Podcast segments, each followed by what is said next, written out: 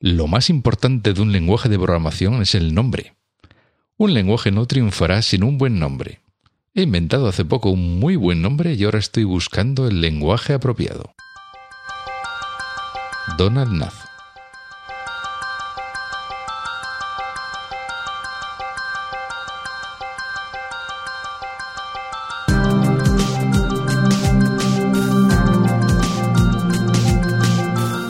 Estás escuchando We Developers, el programa hecho por desarrolladores para desarrolladores donde hablaremos de lenguajes, frameworks, herramientas, tecnología y todas las demás cosas que hacen tan apasionante el mundo del desarrollo de software.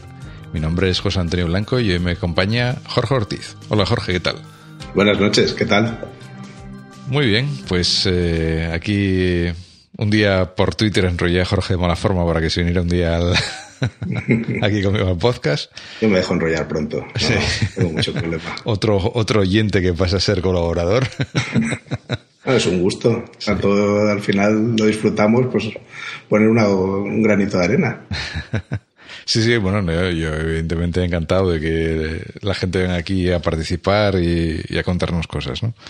Y hoy pues vamos a hablar de, de, de un tema que ya hemos tocado de refilón en algún otro podcast, en los de, principalmente en los dos de, dedicados al WWDC, a la conferencia de desarrolladores de Apple, pero hoy vamos a hablar un poco más en profundidad de Swift, ¿no? del, nuevo lenguaje de programación este que se ha sacado Apple de la manga el año pasado y que, bueno, hoy vamos a conocer un pelín más en, en profundidad, ¿no? Sí, a ver, yo creo que es un tema apasionante. Apple se ha sacado, como dices, un lenguaje de la manga. Sorprendió mucho hace año y poco a la gente que estaba allí, pero yo creo que hoy en día es la envidia de otras compañías que me da la impresión de que sus desarrolladores querrían o incluso querríamos que hicieran algo similar. Mm. Sí, además yo diría que incluso era, eh, porque hace unos años yo creo que sí se mencionaba mucho más el tema de que eh, Objective-C que mm, lo iban a quitar y que iban a poner un nuevo lenguaje de programación y no sé qué, no sé qué más. Eh, pero cuando Apple empezó a añadir características una tras de otra a Objective-C, pues, eh, bueno, pues eh, como lo de ARC, los bloques y alguna otra cosa, pues yo creo que todo el mundo dio por hecho de decir, no, no, al final se van a quedar con Objective-C porque si no, no le meterían todas estas cosas. Sí, como que parecía menos necesario ya, ¿no? Sí, sí, sí. y, de repente, pues el año pasado, pues toma.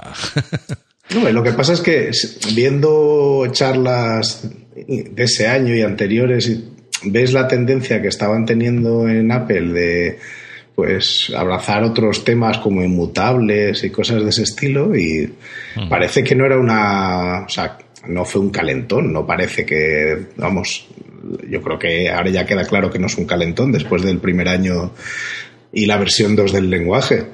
Pero en su momento que todo el mundo, pues yo el primero tenía dudas si era una apuesta firme o como en otras ocasiones, pues Apple ha hecho apuestas y luego ha retrocedido. En este caso, pues teníamos la duda de si iba a jugar a esto mm, a por todas y yo creo que sí, que vamos, que va por todas y además no creo que lo esté haciendo nada mal. Otra cosa, otra cosa que también me, llama mucho la atención del lenguaje, eh, lo podemos, eh, lo podemos comentar después, es eh, un poco la valentía de Apple en el sentido de, bueno, ahora estamos en el segundo año, han, han pasado la versión 1 a la versión 2, ahora creo que están preparando la versión 2.1 del lenguaje, y Apple no ha tenido ningún problema en hacer incompatible la versión 2 con la versión 1. ¿no? Bueno, lo, cierto es que lo avisaron, o sea, lo dijeron desde el primer momento, que ellos que era un lenguaje que estaba en desarrollo de hecho, yo creo que si miras las funcionalidades que han aparecido en la versión 2, pues claramente son cosas que debieron pensar en su momento que eran interesantes, no parece que hayan sido introducidas solo en ese año, pero que no parecían estar lo suficientemente maduras para ser introducidas hace un año o año y tres meses. Entonces, mm, ellos dijeron eso, que que sí, que lo que compilaras con ellos va y seguiría funcionando, pero que no te garantizaban la compatibilidad hacia adelante de tu código fuente. Y de hecho, creo que no ha sido compatible entre ninguna de las versiones, aunque sea por muy poquito. Siempre ha habido que hacer algún pequeño cambio en tu código fuente. Siempre han añadido ellos algo, un cambio automático. Incluso en las betas estas del último año había cambios que eran específicos de una versión beta a la siguiente. O sea, yo creo que el print tuvo alguna versión intermedia en las betas que luego no se incorporó en la final. Sí, sí. Bueno, yo creo que en, en, esta versión había como una especie de asistente de migración que te migraba lo más gordo de tu código. No sé lo bien o mal que funcionaba. Imagino que dejaría muchas cosas a medias, como normalmente hacen este tipo de herramientas. Pero que bueno, que, que, es un enfoque interesante en el sentido de que, aunque luego la gente se queja, porque luego se queja de, eh, es que ya mm, hay que tengo que volver a aprender otra vez lo que cambiasteis en la 2, eh, yo que ya había hecho una aplicación en la 1, ahora tengo que volver a aprender, no sé qué. Eh, por Twitter ves desarrolladores quejándose de ese tipo de cosas, ¿no? Eh, pero que bueno, si eso es lo que mola, ¿no? no, no, pero a mí, a mí, me parece que es valiente en el sentido de decir, oye, pues si hay algo que en el lenguaje se puede hacer mejor, pues mira, Mm, hasta aquí y a partir de aquí lo hacemos de esta otra forma que es mucho mejor, ¿no? Y si no es compatible con la versión anterior, pues se siente mucho, ¿no? Yo, en este sentido siempre me acuerdo una, una entrevista que escuché a, eh, en un podcast que hicieron a, Brenda Neik, al, creador de JavaScript, donde contaba que una semana después de haber creado el lenguaje, ya se lo habían dado no sé quién y ya había hecho no sé qué y entonces ya no pudo cambiar no sé qué más. Una semana después de crearlo. Porque ya un cliente muy importante de Netscape había implementado no sé qué y claro, no querían perder al cliente. Y, bueno, entonces ya tuvo que dejar no sé qué chapuza en el lenguaje que, que evidentemente ha llegado hasta nuestros días. Y, lo, y lo que durará. y lo que durará, ¿no? las irán quitando ahora con las nuevas versiones, pero bueno. Y que, que bueno, que eso, Apple en este sentido, pues que no le duelen prendas en decir, mira, hasta aquí y, tiramos para adelante, ¿no? Es un tema, yo creo que bastante cultural. En esta, o sea, tiene sus virtudes y sus defectos, como cualquier otra cosa, pero Apple suele tener poco apego a, a, lo anterior y es bastante decidida a la hora de cambiar. Si tiene que dejar toda una tecnología o una apuesta que ha realizado, pues en contraste con otras compañías, pues tira adelante. Eso tiene el defecto gordo de que si estabas desarrollando con eso, pues te has quedado vendido y, tiene la virtud de que, bueno, pues la apuesta hacia adelante no te obliga a traerte mucho legacy, ¿no? Mucho herencia del pasado que, que, a lo mejor pues te gustaría quitarte de encima cuanto antes. Y en este caso ellos la herencia del pasado, vamos, han renunciado. Como era como dicen, a, beneficio de inventario, pues el beneficio inventario era malo y han decidido quitarse todo lo que no les interesaba. Y yo creo que lo han hecho bien. O sea, hay cosas que tú ves que son mm, azúcar sintáctico en la versión 2, pero hay otras que son claramente fundamentales del lenguaje. La gestión de errores y el, el manejo de patrones son partes que yo creo que son esenciales en el lenguaje y que lo serán y harán el lenguaje más rico y la extensión de protocolos, vamos, es una maravilla. Ojalá hubiera estado ahí ya desde el principio.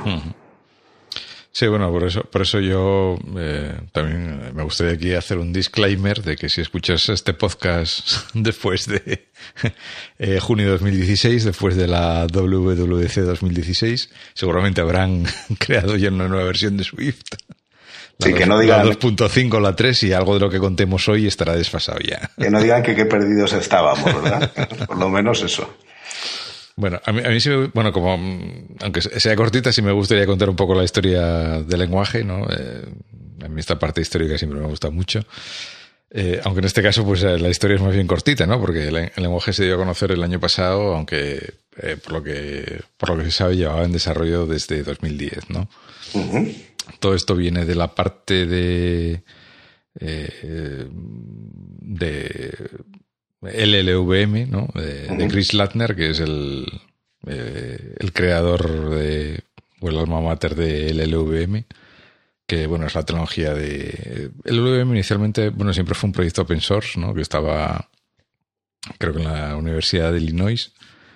Y Apple se, en 2005 se, se cogió este hombre, que era el, el, principal desarrollador del proyecto de la WM, se lo llevó para Apple y ahí empezaron a, a migrar todo el toolchain que tenían anteriormente con GCC, etcétera, etcétera, pues empezaron a meter eh, todas las herramientas de LLVM, Clang, eh, todas las que fue creando para el LDB, para, para modernizar el toolchain de compiladores y debuggers de, que utilizaba Apple en ese momento. ¿no? Y en 2010, pues se supone que empezaron a desarrollar también este, este nuevo lenguaje, pues que se supone pretende eh, corregir mm, muchos de los defectos eh, que, que tiene Objective-C, ¿no? Mm, sobre todo entiendo que, bueno, aparte de... Yo no sé, bueno, yo a, mí la sintaxis de Objective-C ya no me parece tan extraña, ¿no? Después de... No, una vez que te acostumbras. Una vez que te acostumbras, eh, de hecho, de hecho está muy bien. Sí, se lee muy bien. Se lee muy bien, es muy legible, vamos, es, es sintaxis de Smalltalk, pura y dura la, los selectores, bueno, incluso se llama igual que en Smalltalk, selectores y mensajes y todo eso. La herencia es clara. Sí, sí, sí. Eh, la inspiración es clara, y, pero, pero la verdad es que es muy legible, ¿no? Toda esa forma de poner los parámetros eh, con nombre, etcétera, pues eh, ayuda mucho a leer el código y a saber qué, qué, qué narices hace cada parámetro, ¿no? Entonces, bueno, tradicionalmente pues la gente le sonaba un poco extraño esa sintaxis, pero luego una vez que te acostumbras, la verdad es que es, es muy útil, ¿no? Yo creo que la gente odia más los corchetes que la sintaxis en sí misma. O sea, les asusta más el corchete la primera vez que lo que, porque lo que lees realmente es que se lee bien. O sea, aunque tú no hayas visto Objective-C nunca, Tú ves eso, lo que pasa es que como te has acostumbrado tradicionalmente a lenguajes como C, en los que el nombre de la función es un nombre único y detrás de ese nombre va un paréntesis y unos parámetros que tú tienes la obligación de haberte aprendido en qué orden van y qué significa cada parámetro, pues Claro, aquí esa obligación no existe. Aquí cada parámetro tiene su nombre. Entonces se lee muy bien. Tú dices, crea esto con este dato y con este otro. Pues legible perfectamente. Mientras que en eso, en, pues en el C tradicional, que todos hemos pasado por ahí y hemos aprendido, en el C, pues no es así. Y eso a la gente pues le cuesta ese cambio. Pero yo creo que lo que les horroriza principalmente son los corchetes, ¿eh? No nos engañemos. sí, sí. Y bueno, yo creo que un, problema claro que, siempre ha tenido y que se le ha achacado siempre a UTC es el, tema del rendimiento, ¿no? Eh, porque, digamos, en UTC todos los métodos son virtuales, todo el dispatch es dinámico. Y, y por mucho que Apple siempre ha dicho que tiene muy optimizada el ¿cómo se llama este? El, el, Object Dispatch, eh, o sea, el, núcleo, este. sí, el, núcleo que, que, decide a qué objeto tiene que responder a cada mensaje, ¿no? Que es como el, bucle central del lenguaje. Por muy optimizado que lo tenga, pues siempre va a ser mucho más lento que una llamada directa, ¿no? Que, que resuelva el compilador en tiempo de compilación. Pero siendo realistas, o sea, el runtime de Objective-C se ha interpuesto en muchas aplicaciones que tú hayas escrito. En mi caso no, no es así. O sea, en realidad, muchas veces estamos ahí buscando la perfección en el rendimiento, en el dispatcher de los mensajes y los errores gordos los tenemos en otro nivel que son que es donde hay que depurar y donde hay que mejorar el rendimiento. Entonces, se le ha echado mucho eso en cara al Objective-C pero yo creo que no era tanto ese su limitación. La limitación casi venía más de, pues de, cosas como que los primitivos y, y los eh, objetos pues era, iban cada uno por su lado, como es tradicional en los lenguajes que vienen de C, o que los arrays, o vamos, las estructuras de datos pues podían mezclar tipos y eso era muy poco, o sea, que, que facilitaba mucho el tener errores, o, o cosas como que eh, tú cuando estás escribiendo en, en Objective-C y estás intentando utilizar estructuras dinámicas, pues mm, estás pagando no el, solo el precio del rendimiento, sino el, precio de a veces eh, el que puedes colar errores gracias a ese dinamismo. Y entonces el ser más estático, el que el tipado sea estático, el que el funcionamiento del lenguaje sea un poco más estricto, pues hace que tus programas sean, digamos que, menos susceptibles de error. Sí, yo creo que Abel también, eh, o sea, buscaba mejor rendimiento no solo desde el punto de vista de, velocidad de ejecución, que es que yo estoy de acuerdo contigo en que eh, durante mucho tiempo se escribieron eh, programas complejos en, en Objective-C, aunque bueno, durante mucho tiempo los programas más complejos se, seguían escritos en Carbon y en cosas de estas porque gente como Adobe se resistió mucho a migrar y ahora que les han convencido que les pasen a Swift, ¿no? Las aplicaciones y al final lo hicieron y tal. Pero yo creo que lo que Apple también buscaba era, sobre todo, eh, punto de, yo creo que buscaba más eh, rendimiento energético, ¿no? Sí. Porque en dispositivos como el Apple Watch, que están muy limitados en capacidad de procesamiento, en batería y tal, pues el, el estar ejecutando un lenguaje que te obliga a hacer, a correr muchas más instrucciones, eh, tiene un impacto en, el, en, la vida útil de la batería, etcétera, que un lenguaje más eh, menos dinámico desde ese punto de vista, que, ya puede resolver en tiempo de compilación la mayoría de las cosas, pues te va a reducir mucho el, consumo, ¿no? Sí, eso sin duda es un punto importante. Mm. Eh, de todas formas, te, estabas, estabas eh, con el tema de Chris Latner y, y, lo has dejado ahí a medias porque te falta la presentación del Craig Federici, ¿no? Que, o sea, el, hombre este saliendo con su fantástico tupé y explicando y ahora tenemos un lenguaje que es donde todos dijimos, ¡Ah! ¡Qué bien! Tenemos un lenguaje. Sí, bueno, sí, el momento de la presentación fue, fue bastante impactante, ¿no? Yo creo, yo creo que aquel año en la keynote fue uno de los momentos más... Y cogieron además al candidato bueno, porque el Craig Federici vale para hacer eso. Ah, dentro de los que hay, que no son ninguno malos presentadores, es uno de los tíos que, que permite dar ese golpe de efecto en lo que te voy a contar. Mm, sí. Sí, además una cosa interesante es que, por ejemplo, el Chris Latner este, pues pone bastantes cosas en Twitter y, bueno, de vez en cuando recomienda alguna cosa, comenta algo del lenguaje, no, no desvela ningún gran secreto, pero bueno, que es, que es alguien que es bastante accesible para lo que es Apple. Sí, se le nota su, su origen en los mundos del, software libre. Sí, sí, sí, vamos a dejarlo en esos términos. ¿no? no es que sea tampoco la alegría de la huerta, pero bueno, para lo que son gente de Apple, pues es bastante comunicativo, ¿no? Sí, y yo creo que se agradece un poco. O sea, que haya un blog de Swift mm. en el propio Apple ya es, digamos que, una, un avance en ese tipo de cosas. Mm. Bueno, si te parece, pasamos a comentar un poco lo que son las características así más, más reseñables del lenguaje, ¿no? Porque, bueno, eh, la sintaxis así básica del lenguaje es una sintaxis así remotamente parecida a tipo C, ¿no? los típicos if, while, bucles, etcétera, etcétera, ¿no? Pero sin punto y coma. Pero sin punto y coma. Salvo que quieres escribir dos Salvo que quieras escribirlo, o sea, esto es en voluntario. Exactamente. Puedes, puedes escribirlo o no, lo que, vamos, yo me, me dedico a, formar a gente a, a, que programe y tal, y les enseño en ambos lenguajes. Y una vez que dan el paso a Swift, el paso hacia atrás de, y ahora vuelvo a acordarme que tengo que poner los puntos y comas en el Objective-C, duele mucho. es muy doloroso. No, no, sé por qué, pero la gente, quitárselo de encima al punto y coma, parece que lo lleva bien. Ponerlo de nuevo lo lleva fatal. Entonces, sí, la sintaxis la verdad es que recuerda bastante a, la del C, aunque es cierto que con las evoluciones, yo creo que recordaba mucho más en el 1 que en el 2. En el 2, o sea, hay muchas cosas que se están añadiendo en, en la sintaxis del lenguaje que hacen que sea, digamos que un poco distinto. Por cosas como, por ejemplo, en, el, en la versión 1, tú cuando querías eh, controlar una condición previa de tu código, pues ponías un if como ha hecho todo el mundo toda la vida. Sí.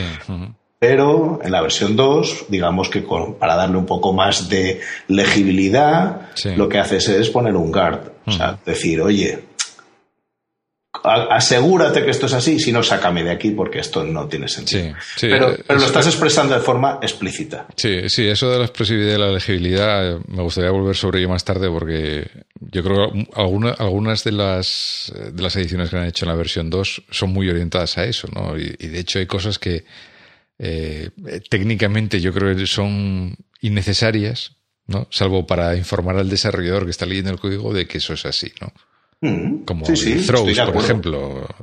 O sea, el throws, yo creo que técnicamente no, vale para nada, es un requisito del lenguaje, evidentemente, pero, pero es para que el desarrollador sepa que eso puede suceder, ¿no? Sí.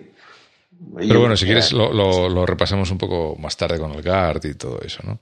Mm, a, mí, una cosa que me llamó mucho la atención del lenguaje cuando empecé a, investigar un poco es, esta parte que yo llamo de metalenguaje, que es que parte del lenguaje está escrito en sí mismo, ¿no? O sea, es un lenguaje de estos con librería estándar. O sea, no es un lenguaje que existe solo en la. Eh, como podía ser el. Bueno, iba a decir C, pero bueno, C también depende mucho de una librería estándar, ¿no? Lo que pasa es que bueno, hay que enlazarla y estas cosas. Bueno, eh, bueno, voy a decir Pascal. voy a ir al, comienzo de los tiempos, ¿no?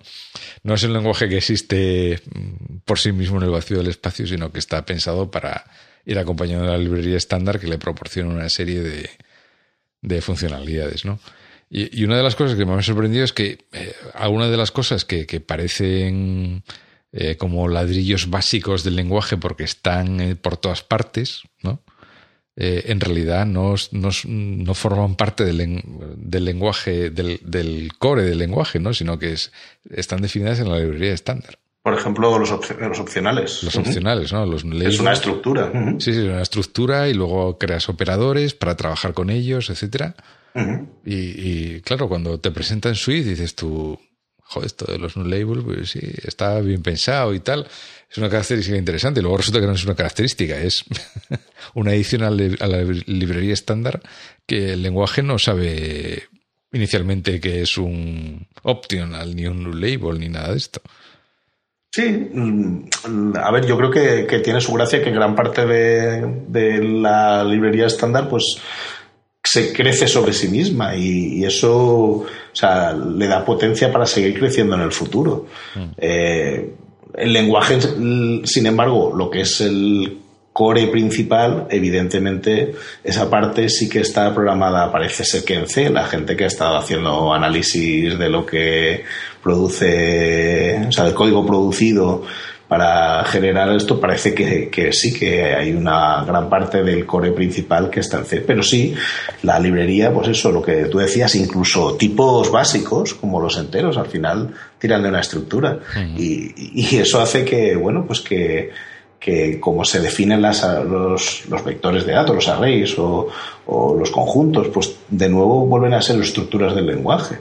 Entonces, la capacidad de crecer parece que está mucho más garantizada gracias a que pues ellos ya han empezado haciéndolo así. Con lo cual, ¿qué te impide a ti seguir con ese camino y darle nuevas funcionalidades? O sea, si tú quieres implementar cosas como un, no sé, un, un modelo actor, ¿no? O un, yo, no sé, cualquier otro patrón o funcionamiento que digas, oye, es que promesas, ¿no? Que, es una cosa más de moda hoy en día. Pues tú dices, bueno, pues promesas no están implementadas en el lenguaje hoy por hoy. Bueno, bien, es cierto que no están implementadas, pero no hay mucho que te impida a ti, utilizando las mismas estructuras que ellos han utilizado en el lenguaje, pues plantear esas promesas y utilizarlas dentro de una sintaxis adecuada en el lenguaje. Sí, además, recuerdo eh, cuando presentaron el lenguaje lo presentaron como, no recuerdo cómo era la frase exacta, pero como un lenguaje que te servía tanto para escribir aplicaciones como sistemas operativos o, algo así. o, ese, o ese era su, su, eh, su target, ¿no? Su idea, su ideal, ¿no? Llegar a aquel... Eh, yo creo que hoy en día no nadie que trabaje con Swift y con los, con los compiladores todo el de Swift crea que esté preparado para hacer un sistema operativo, pero bueno, ese Yo día, creo que le, ese queda un poco lejos, ¿no? ¿Tú, crees que, el WatchOS está programado en, Swift? Yo, vamos, casi apostaría algo gordo a que no. No, no. Como dicen los americanos, dólares contra donuts. Que, que no.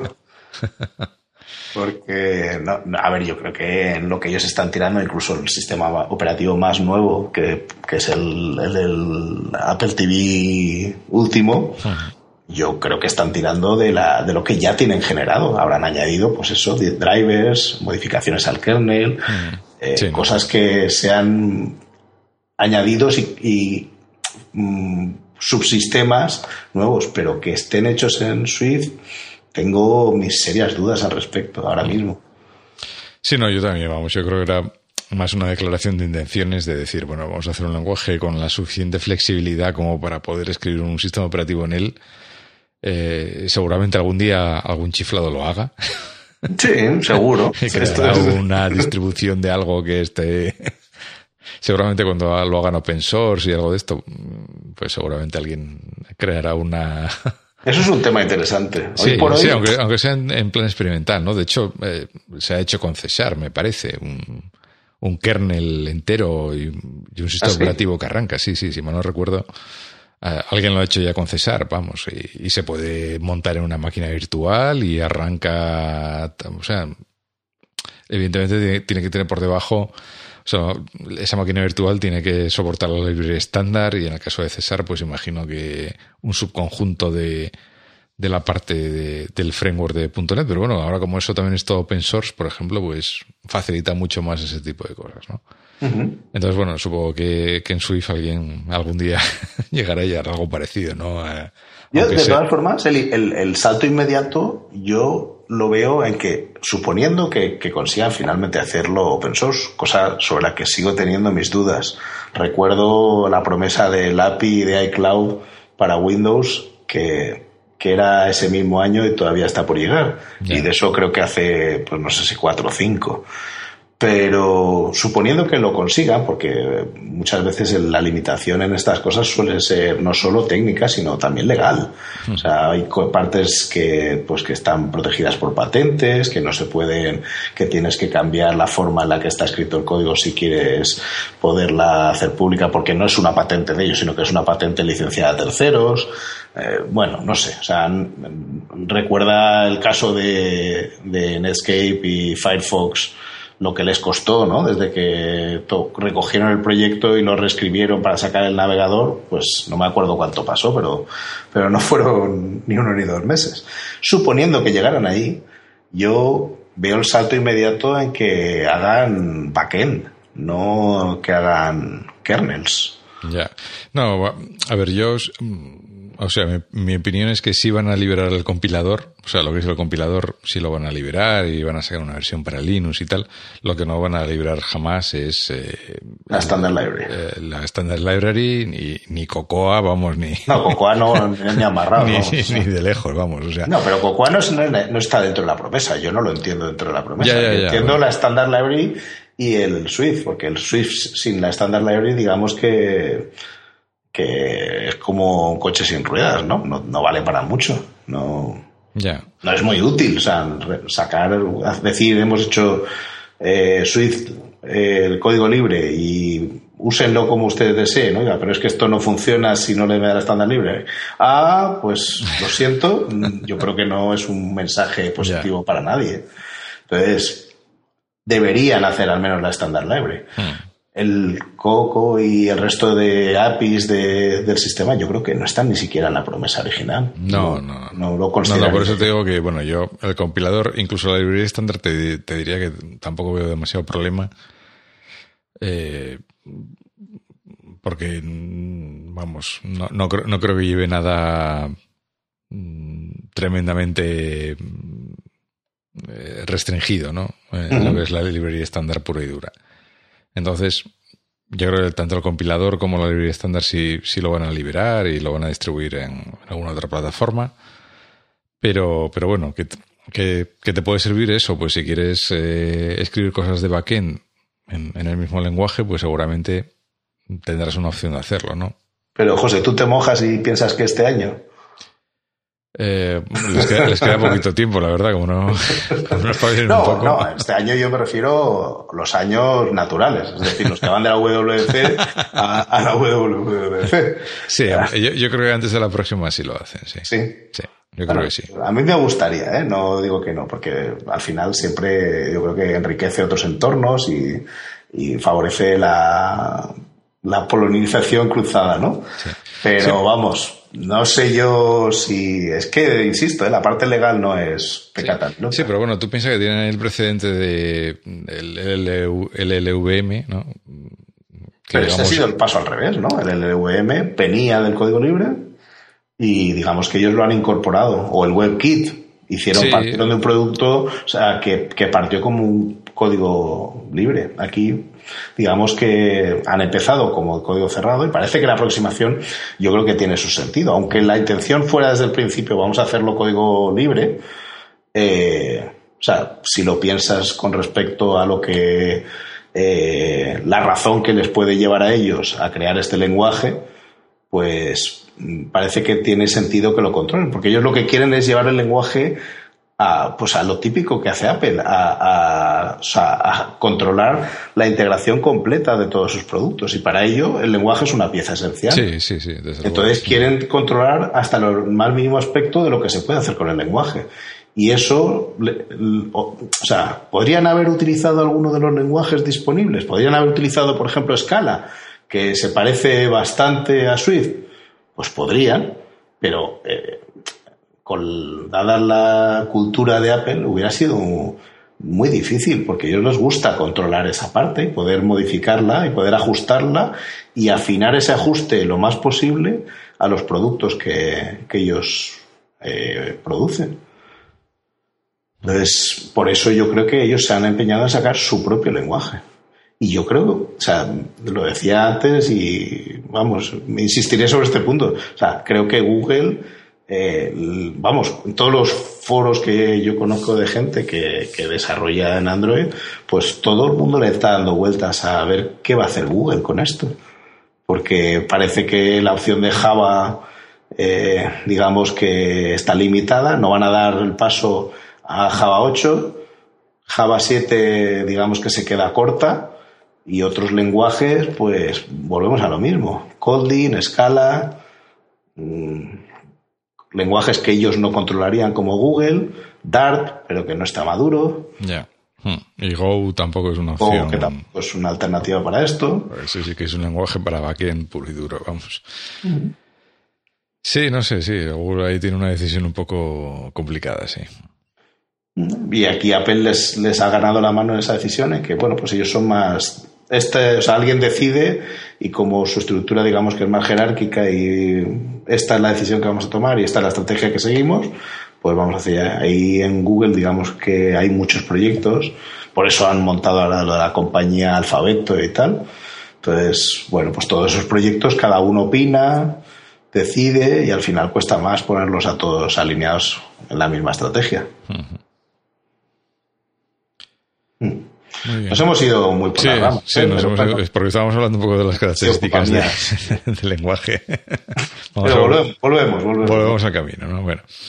Eh, otra característica que eh, luego este año ha tomado mucho más relevancia, yo creo que era así desde el principio, pero el año pasado yo creo que nadie le había dado más importancia, era la diferencia entre los, los tipos por, que se pasan por valor y por referencia, ¿no? Porque es, Value Reference Types, ¿vale?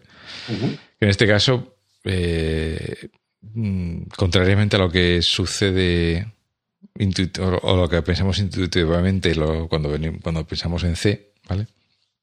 Eh, las estructuras y los enums eh, son tipos que se pasan por valor, ¿vale? Con lo cual, digamos, se copian, ¿no? mientras que las clases, que también hay clases, eh, se pasan por referencia y en ese caso pues se pasa la referencia a la, a la, instancia de la clase y no, no, se copia nada, ¿no? Entonces esto, bueno, era una cosa que estaba así, así desde el principio, pero que yo creo que el año pasado nadie le dio demasiada importancia, ¿no? Porque no, no se usaba tampoco... yo, yo creo, o sea, si escuchas eh, charlas del Andy Matushak y de hace un año, de cuando estaba saliendo el Swift y este hombre se iba a Khan Academy, la, la implementación que hizo de la arquitectura precisamente lo que defendía era que, que este era el punto fuerte.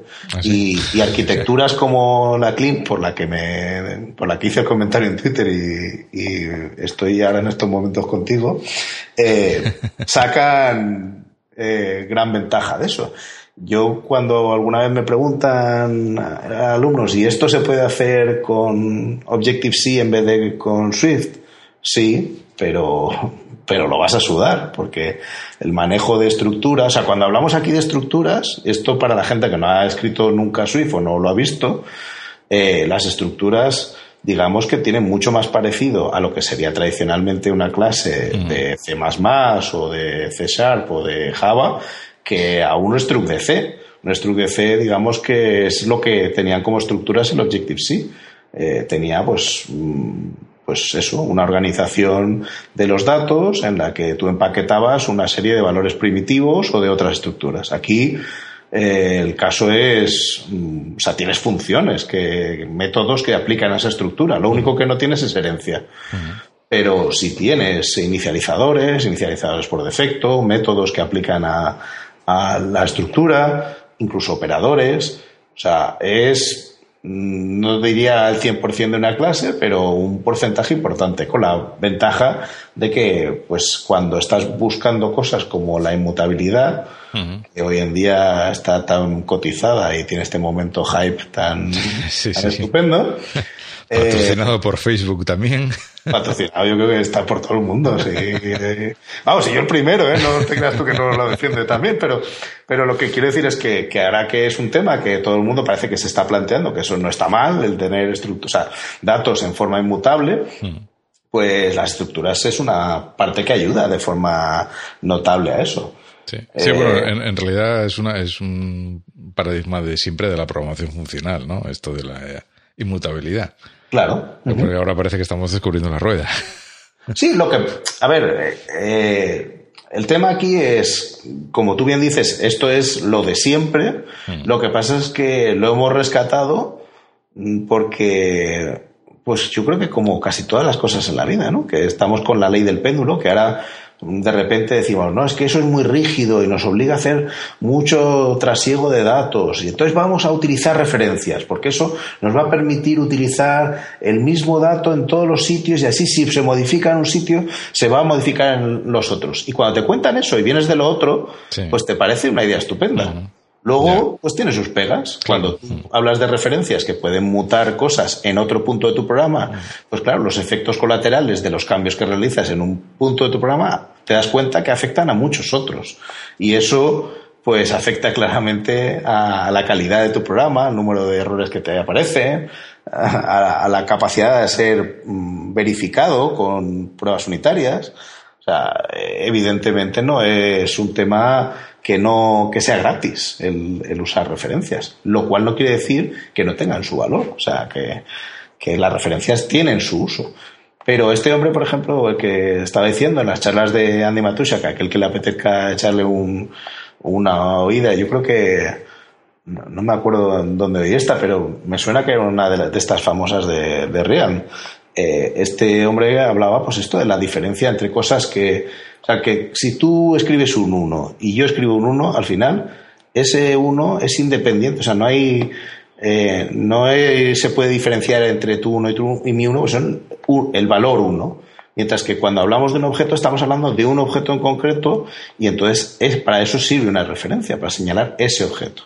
Que aunque tenga los mismos parámetros o los mismos atributos que otro objeto, pues eh, son objetos distintos. Entonces, ese uso de las referencias, que, es que en parte habíamos perdido semánticamente lo que quería decir, pues yo creo que lo estamos recuperando ahora casi a palos, por obligación, por el tema de la concurrencia. Sí, sí, sí. Bueno, aquí es cuando los programadores de Erlang les da la risa, pero bueno. Pues sí, sí, sí. Pero, a ti no te parece que, o sea, eh, tú, tú que llevas muchos años en esto, al final el tema de la, concurrencia eh, ha venido, como tú decías antes, a reforzar ideas que vienen de muy atrás, mm. pero que ahora se, se, manifiestan como muy necesarias, no debido a no sé, eh, ejercicios intelectuales, sino a que como ahora la única forma de crecer en velocidad es tener distintas hebras ejecutándose para el mismo programa, pues claro, eh, necesito tener la capacidad de ser eh, concurrente sin errores.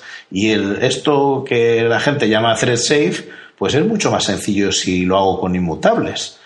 Porque está garantizado que no voy a tocar cosas. Claro, Por, eso, eh, evidentemente, esa, es claramente el motivo, ¿no? O sea, ahora eh, la, arquitectura de las máquinas, pues. Eh, empuja a, tener que hacer este tipo de, desarrollo, ¿no? Que, curiosamente en otra escala, pero eran era el mismo tipo de problemas que se resolvieron hace muchos años en otro tipo de arquitecturas y de lenguajes, ¿no? Cuando había en vez de muchos núcleos, pues había muchas máquinas y, bueno, pues ahí es cuando eh, se lucían mm, lenguajes funcionales tipo Erlang, como que, es el paradigma de, la programación concurrente, ¿no? Eh, y donde sistemas eh, tipo WhatsApp con una concurrencia extrema, pues funcionan con, sistemas de, este estilo, ¿no? nosotros hoy en día pues tenemos un, problema así un poco más pequeñito porque no tenemos tanta no tenemos ahí miles de nodos eh, intentando acceder concurrentemente a la misma información pero bueno si tenemos eh, varios núcleos que potencialmente o varios hilos eh, ejecutándose en varios núcleos físicos que potencialmente pueden hacer necesitar a la misma información y ahí es cuando empiezas a, encontrarte los problemas de la concurrencia ¿no? de toda la vida de los bloqueos y de todo ese tipo de cosas. Claro, y, además es que eh, hemos visto dónde están nuestros límites en los megahercios. Quiero decir que ahora ya no, tú no ves la diferencia de megahercios de una máquina de el año pasado a la de este año. No existe prácticamente diferencia. Estamos en una asíntota de megahercios. Ahora estamos en crecimiento de, de cores y de, de cuántas hebras puede ejecutar el, eh, a la vez un dispositivo. No en sí el que, oh, es que ahora el ciclo de reloj es más rápido. No, eso ya no importa. Ya, como no sabemos crecer mucho más ahí, hmm. mm, tenemos que dirigir nuestros esfuerzos a, la concurrencia. Y la concurrencia obliga a rescatar ideas como esta. Sí. Sí, es por eso, es por eso por lo que precisamente una de las cosas, de hecho, en una, de, una de las charlas, una de las sesiones de, la conferencia de desarrolladores de este año eh, era, yo creo, exclusivamente para hablar de, de, los tipos por valor, o sea, de los value types y cómo trabajar con ellos y, y qué diferencia tenían con las clases, etcétera. Pero, pero estaba claramente enfocado a, que la gente eh, fuera consciente de esa diferencia y que aprendiera a trabajar con este tipo de, cosas, ¿no? Mm, sí, que viera que, no porque estás usando unos tipos que no, no tienen herencia, estás en absoluto limitado a no, o sea, para hacer cosas que antes hacías directamente con la herencia. Creo que el ejemplo que ponía corrígeme porque no, ya hace tiempo que lo vi, pero me suena que era de dibujar cosas, ¿no? Y que un triángulo se dibujaba. Sí, sí, efectivamente. Entonces, pues cada una de las cosas eh, en sí implementaba el protocolo que le dejaba dibujar. Entonces, pues eso era, a pesar de que ninguna de las clases, en este caso estructuras, tenían una, una superclase común, pues podían todas implementar el protocolo y podías tener un vector de objetos que todos implementaran ese protocolo, es decir, que fuera heterogéneo, pero que todos implementaran esa capacidad. Y eso te permitía una riqueza eh, de programación similar a la que has tenido eh, cuando has hecho programación orientada a objetos, digamos, más tradicional. Sí, además luego se supone que Swift esto internamente lo, lo, implementa de una forma más eficiente, ¿no? O sea, no que pases eh, el mismo la misma estructura por valor varias veces no quiere decir que haga varias veces copia de lo mismo, sino que bueno, internamente pues solo eh, mantiene la misma referencia interna y luego solo mm, escribe, hace una copia cuando hay que añadir cosas, no cambiar datos en, en esa estructura, ¿no? Con lo cual, digamos que internamente tampoco se te dispara el uso de la memoria porque trabajes con tipos por valor, ¿no? Sí, sí. No, no, y no solo de la memoria, sino el tiempo consumido en, en ejecutar la copia, que parece que, bueno, que si el objeto o la estructura en sí misma es pequeña, pues parece que no tiene mucha importancia. Pero si estás mandando muchas, si estás mandando un array de ellos, pues claro, sí puede tener su relevancia. Sí, o estructuras anidadas una dentro de otra, ese tipo de cosas. Sí. Claro. Sí, sí, eso parece que tiene un precio mayor del que en realidad tiene. Y luego hay muchas abstracciones que compilador Swift, o sea, de Swift hace maravillas optimizándolas. O sea, no solo a ese nivel que comentas del copy and write, sino que hay algunas cosas que es que eh, es capaz de notar que estás haciendo una operación y bajártela al mínimo número de instrucciones en el ensamblador para realizar esa operación. En ese aspecto yo creo que están haciendo un trabajo brillante. O sea, han, lo han hecho bastante bien. A pesar de que al principio, o sea, como tú decías antes, el anuncio era vamos a sacar un lenguaje que sea eh, rápido, que sea moderno, que sea tal. Y una, pues claro, la, la, primera característica, y de hecho de ahí viene el nombre, ¿no? El nombre Swift en inglés, pues viene de eso, de rapidez. Mm. Eh, Sí, sí, pues, sí. Claro, entonces eh, mm, ellos decían, si no recuerdo mal, había una gráfica, ¿no? Incluso que decía que era mucho más rápido, obviamente, que Python. Pero, a ver, no, no, no, me encanta el Python y no tengo nada en contra del lenguaje. Lo que Eso quiero es- decir es, Eso es otra puñalada a Google, ¿eh? Por de- no, no, yo sí, yo creo que, que claramente iba por ahí, pero al final tú puedes comparar un lenguaje eh, que aunque hace cierta compilación, eh, pues es pseudointerpretado, ¿no? Sí, sí, sí. Con el con Objective-C, que era el otro con el que lo comparaban, y con, y con Swift. Y ellos lo que afirmaban era que Swift era mucho más rápido que las dos soluciones. Y bueno, yo creo que tuvieron al principio, recuerdo que había eh, gente que estaba haciendo pruebas con una serie de programas eh, cuando estaban las betas, no las de este año, sino las del año pasado, para ver si era verdad. Y al principio había cosas en las que los números no salían. O sea, pero yo creo que es normal, o sea, no estaban optimizando y probablemente, si lo piensas desde la perspectiva de ellos, seguramente las versiones que estaban dando a la gente para, para probar de beta no serían las optimizadas. Sí, no. Vamos, tú no lo harías. Yo no, yo no enviaría una, una versión optimizada como beta para que la gente evalúe errores que luego tengo que corregir. Probablemente me reservaría cierta información de depuración para que si me viene un crash de, esa, de ese programa poder buscarlo en mi código, ¿no? Sí, claro. Pues, luego, sin embargo, cuando apareció la versión primera oficial, pues había números en los que no era mejor, pero no era especialmente peor, y luego había otros números en los que brillaba el lenguaje. Sí. Sí, sí, Entonces, sí. Ujú. No, no me da la impresión de que en ese aspecto lo hayan hecho en absoluto mal. No, no lo parece, por lo menos. No, no, no, desde luego que no. Y, y son cosas, eh, bueno, que han ido también, eh, porque eh, yo creo que también la gente se quejaba también bastante de lo que tardaba el propio compilador en, en, en sí. compilar, porque muchas veces tiene que eh, basarse en volver a compilar el código fuente a lo mejor de medio proyecto para porque has hecho un cambio en un fichero o algo así, ¿no? Y, Sí, y eso- yo, yo creo que han sido cosas que, que han ido retocando, incluso ahora me parece que en la última versión van a, van a incluso detectar si estás haciendo cambios en la parte pública o privada del código para saber si tienes que, comp- si tienes que recompilar más o menos. Bueno, Así es, sí. entonces, Sí, bueno, sí. son cosas que van ajustando según van afinando el lenguaje ¿no? y el compilador.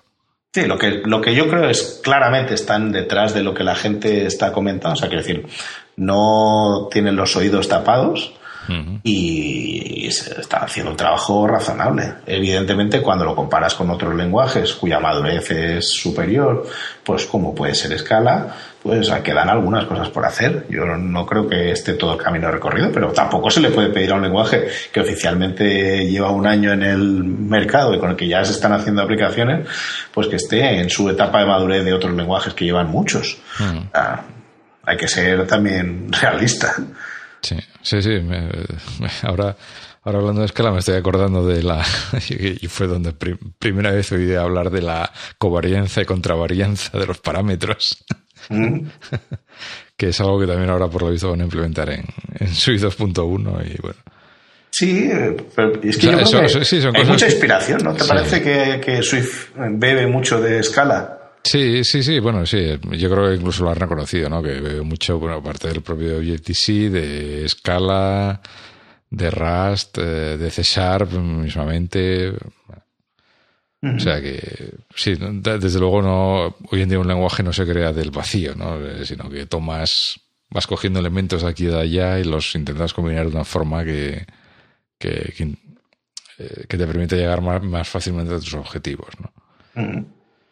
Eh, otra, bueno, seguimos así un poco comentando características, pues bueno, evidentemente, pues como cualquier lenguaje de estos, eh, hoy en día tiene propiedades, ¿no? Igual, que tienes métodos en las, en las, extra, en, las estructuras, las enumeraciones creo que también tienen métodos y... Sí. También, o sea, son... Tienes inicializadores y métodos, si no me equivoco, sí. Sí, sí. Eh, o sea que tampoco son las enum típicas que puedes encontrar en otro lenguaje, que es básicamente una, una, sucesión de enteros, ¿no? Con nombres. Y tienen incluso datos adjuntos a cada uno de los tipos, claro. Sí, sí, sí. Eh, y bueno, yo así, bueno, pues un poco, aparte de las propiedades normales de lectura-escritura, pues eh, propiedades, bueno, también tenías en Objective-C, que también era un poco mm, particular declararlas y todo aquello. Sí, mejoró con, el, con la versión 2, ¿no? Que antes todo lo que tenías que hacer de la síntesis, que era, tenía que ser explícita y tal. Sí, sí. Luego con el 2 yo, eso se quedó, digamos, que lo hacía él solito. Sí. Salvo en el caso en el que lo declarara read only, quisieras tú poner el, el getter. Sí. Pero vamos, sí, o sea, eso funcionaba bastante mejor en el Objective-C 2.0 en el Swift, pues es bastante más sencillo. Ellos explícitamente dicen que no quieren separar entre cómo se almacena y cómo se llama a la propiedad y tiene, como decías, pues eso, almacenadas y computadas, ¿no? Calculadas o mm. no sé cómo llamarlo, sí, computadas. Sí, bueno, viene a ser como de solo lectura, ¿no? Eh, es, es, como llamar una función en realidad. No, no, no, en realidad no es solo lectura, ¿eh? O sea, tú puedes, eh, yo creo que, que, puedes coger una computada y, y, luego pasar parámetros hacia el otro lado si quieres. Lo que pasa es que tienes que decir cuál es el, o sea, la forma en la que tú defines la computada mm. es diciendo diciéndole este es el método get y este es el método set. Mm. Entonces tú puedes pasar hacia atrás lo que tú quieras. Lo que pasa es que, claro, tiene, o sea, no siempre es fácil hacer el paso hacia atrás. Ya, sí, sí.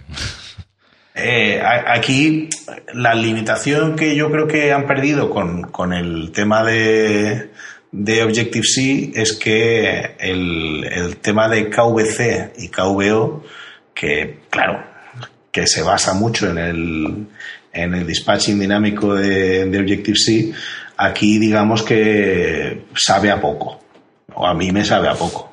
Es un tema que, como a mí el KVC y el KVO sí que es un tema que le he sacado tradicionalmente partido, pues aquí parece que está un poco más, más restringido. El KVC, para los que no lo conozcan, pues es que tú, o sea, las, las siglas vienen de Key Value Coding y KVO vienen de Key Value Serving. Entonces es que tú puedas referirte a las propiedades con una cadena de texto que sea el nombre de la propiedad y que tú le digas ponme la propiedad cuya cadena, cuyo nombre es esta cadena de texto a este valor o dime cuál es el valor de esta propiedad. O lo mismo, cuando estás observando, dime cuando la propiedad cuyo nombre coincide con esta cadena de texto, dime cuándo cambia. ¿Vale? Entonces esas dos cosas eh, vienen por defecto en la definición de las propiedades. O sea, tú tienes un eh, did set o un will set cuando defines la propiedad, puedes definir ese, ese funcionamiento, pero digamos que está restringida a la propia clase. O sea, una de las gracias que tú tenías cuando estabas observando es que yo tengo pues un objeto eh, empleado y observo cuando cambia su nombre o su dirección y actúo en la interfaz de usuario de acuerdo con eso. Aquí, hombre, lo que tengo que hacer es ahí invocar otros métodos o hacer otras cosas, pero ya no es tan directo y desde luego, o sea, no es tan desacoplado. Pero, pero sí, sí tiene la opción para crear observers, ¿no? Sí, Para- pero como te digo. Mm. Sí, sí, los observers lo que pasa es que son dentro de la propia clase. Sí, O sí, sea, sí. Cuando tú defines un, digamos, la propiedad nombre, ¿no? De una clase, pues tú dentro de la propiedad nombre puedes decir cuándo se va, o sea, antes de que me lo cambies, avísame, o cuando me lo has cambiado, avísame. Y yo hago lo que sea. Por ejemplo, puedo escribir en un log la propiedad ha cambiado de este valor a este, pero lo hago desde dentro de la propia clase en la definición de la propiedad. Mientras que cuando antes tenía un observer en Objective-C, digamos que no, no tenía por qué estar implementada en la clase. O sea, yo podía decir desde la clase controller de mi view controller, ¿eh? decirle, oiga, por favor, cuando cambie el nombre de este personaje, avíseme que yo voy a cambiarlo en la interfaz de usuario. Y eso hacía que, pues que mm, tuviera un código que, de- manteniéndose de forma desacoplada, pues me permitiera interactuar con clases de datos que ahora pues requiere más cariño, de Ya. generarle más trabajo. Sí, sí, es lo de KVC y KVO sí, sí que he visto que gente que lo echa mucho de menos. A ver, eh, existe la posibilidad de trabajar con KVC y KVO en tanto en cuanto tú implementes eh, herencia de objetos eh, que, que dependan de ese object. Digamos que del objeto principal de las clases de Next Step, de las clases de Coco de toda la vida. Pero, claro, eso tiene ciertas restricciones. No funciona, evidentemente, para Structs, que no puedes tener herencia ya. y, y te obliga a que tengas que ser. O sea, te está tirando eh, claramente del dispatcher dinámico de la parte de Objective-C para hacer eso. O sea, está haciendo una trampilla para, para conseguir esa funcionalidad que tú quieres. Pero estás generando una dependencia de tu código de esas clases que no siempre es necesaria ni deseable. Sí, sí. Y que, y que luego te puede traer más que verdaderos de cabeza que, Sin duda. que lo que arregla, ¿no? Sí, sí. Bueno, Sí, sí. eh, eh, bueno, referente a la gestión de memoria, pues utiliza ARC. Eh, yo sospecho que ARC lo inventaron para Swift y lo metieron en Objective-C porque les encajaba también. Es posible. Es posible. Sí, porque hubo una, una época que, que había una. Llegó, yo creo que llegó a haber una versión de Objective-C con. Lo que pasa es que no, no fue muy popular, ¿no? Con, con recolector de memoria, con Garbage Collection. Sí, pero yo creo que eso solo era para macOS. Sí, ¿no? que solo fue para Mac y nunca fue demasiado. O sea, en, en, en iOS nunca lo hubo y en Mac yo creo que nadie la. o mucha gente no, no se metió por ahí, ¿no? Ellos insistían, o vamos, yo me suena haber leído en algún sitio, haber visto alguna, que, que el, el recolector tradicional de, de basura, pues eh, tiene el problema de que se ejecuta, eh, tú has programado en Java, al final, ¿cuándo se ejecuta el recolector de basura si no lo controlas bien? Pues cuando peor te va. Sí, sí. Cuando, cuando se ha generado un montón de objetos Sí, y no es- te interesa que se Es, ejecute. es lo que se llama no determinista, que traducido quiere decir en el peor momento posible. Claro. Entonces, aquí ellos lo que pretendían era evitar eso y, y el, el ARC, el ARC, lo que al final hace es lo que ellos te estaban pidiendo toda la vida que hicieras tú, que era yo lo reservo, yo digo, eh, me, tengo unas reglas antes, originalmente, para los que han programado Objective-C desde hace tiempo, digamos que, que había unas reglas fijas en cómo llamabas a los métodos. Entonces, si tú lo llamas de una forma, significaba que tenías tú que retener eh, referencia al objeto o no. Entonces, tú tenías que hacer el retain y el release. El, el, el guardo una referencia de esto o no la guardo. O sea, la suelto ya.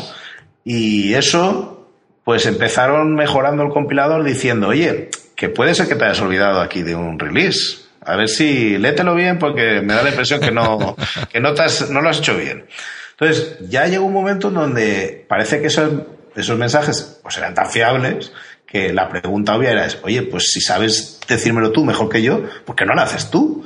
Compilador, que yo al final me voy a ir equivocando y tú estás leyendo las líneas de código y sabes hacerlo bastante mejor que yo. Y eso fue lo que implementaron con ARC. ¿no? El ARC es, eh, no es más que una implementación de cuento cuando tocaría y, y lo suelto cuando yo no tienes que tener ninguna referencia a ese objeto. y es capaz de hacer esa cuenta bastante, de forma bastante eficaz y eficiente, porque digamos que no tiene que hacer la búsqueda como en el caso del recolector de basura. O sea, no tiene que hacerlo de vez en cuando, a ver cuándo me falta memoria y cuántos, sino que al final de cada scope, de cada alcance de método, dice, pues aquí ya esto no lo voy a usar más, pues me toca liberar esta memoria.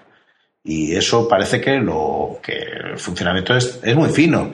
El único problema es que eso está muy bien para las llamadas de Objective-C, pero cuando entras en llamadas, digamos, de Foundation, de las clases que estaban más bien basadas en, C, pues claro, ahí es donde dice, espera, que ahora te toca a ti. ¿Sabes? Ahora esta parte te toca... Eh, ¿Te acuerdas que yo te ayudaba? Pues ahora no. Ahora cúrratelo tú solo, que, que, no te puedo ayudar mucho porque digamos que detrás de esa pared, que es la del C, yo ya no veo si vas a hacer una reserva de memoria o no. Entonces cosas como Core Graphics o Quartz, ¿no? Eh, digamos que pasaban su factura cuando las usabas porque tenías que volver a acordarte de qué era lo que tenías que transferir la propiedad de esa memoria de un lado a otro y tal. Eso, digamos que en Swift se ha realizado de forma parecida, ¿no? O sea, lo que pasa es que es mucho más sencillo todavía.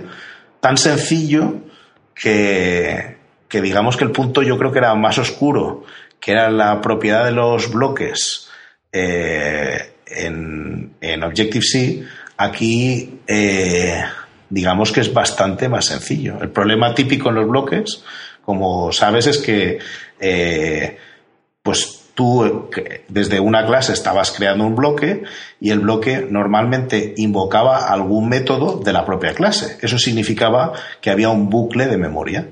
Entonces se hacía un proceso que se llamaba Wikify, ¿no? que era pues establecer una referencia débil para que no contara las referencias y que el bloque se pudiera, o sea, no bloqueara la liberación de memoria de la clase que lo había generado. Eh, ahora lo que hay son listas de captura, que es algo parecido, pero digamos que ya es una medida explícita del lenguaje que sirven para los closures, lo que sustituye a los bloques en, en el Swift y es, yo creo que es bastante más sencillo de implementar. Lo que pasa es que a mí me da la sensación de que si has aprendido el otro, el otro funcionamiento, entiendes mucho mejor que esa necesidad existe. Si no, en Swift las cosas son tan, tan transparentes que, que, parece que esa necesidad no existe. Es algo parecido a lo que ocurre, no sé, en Java.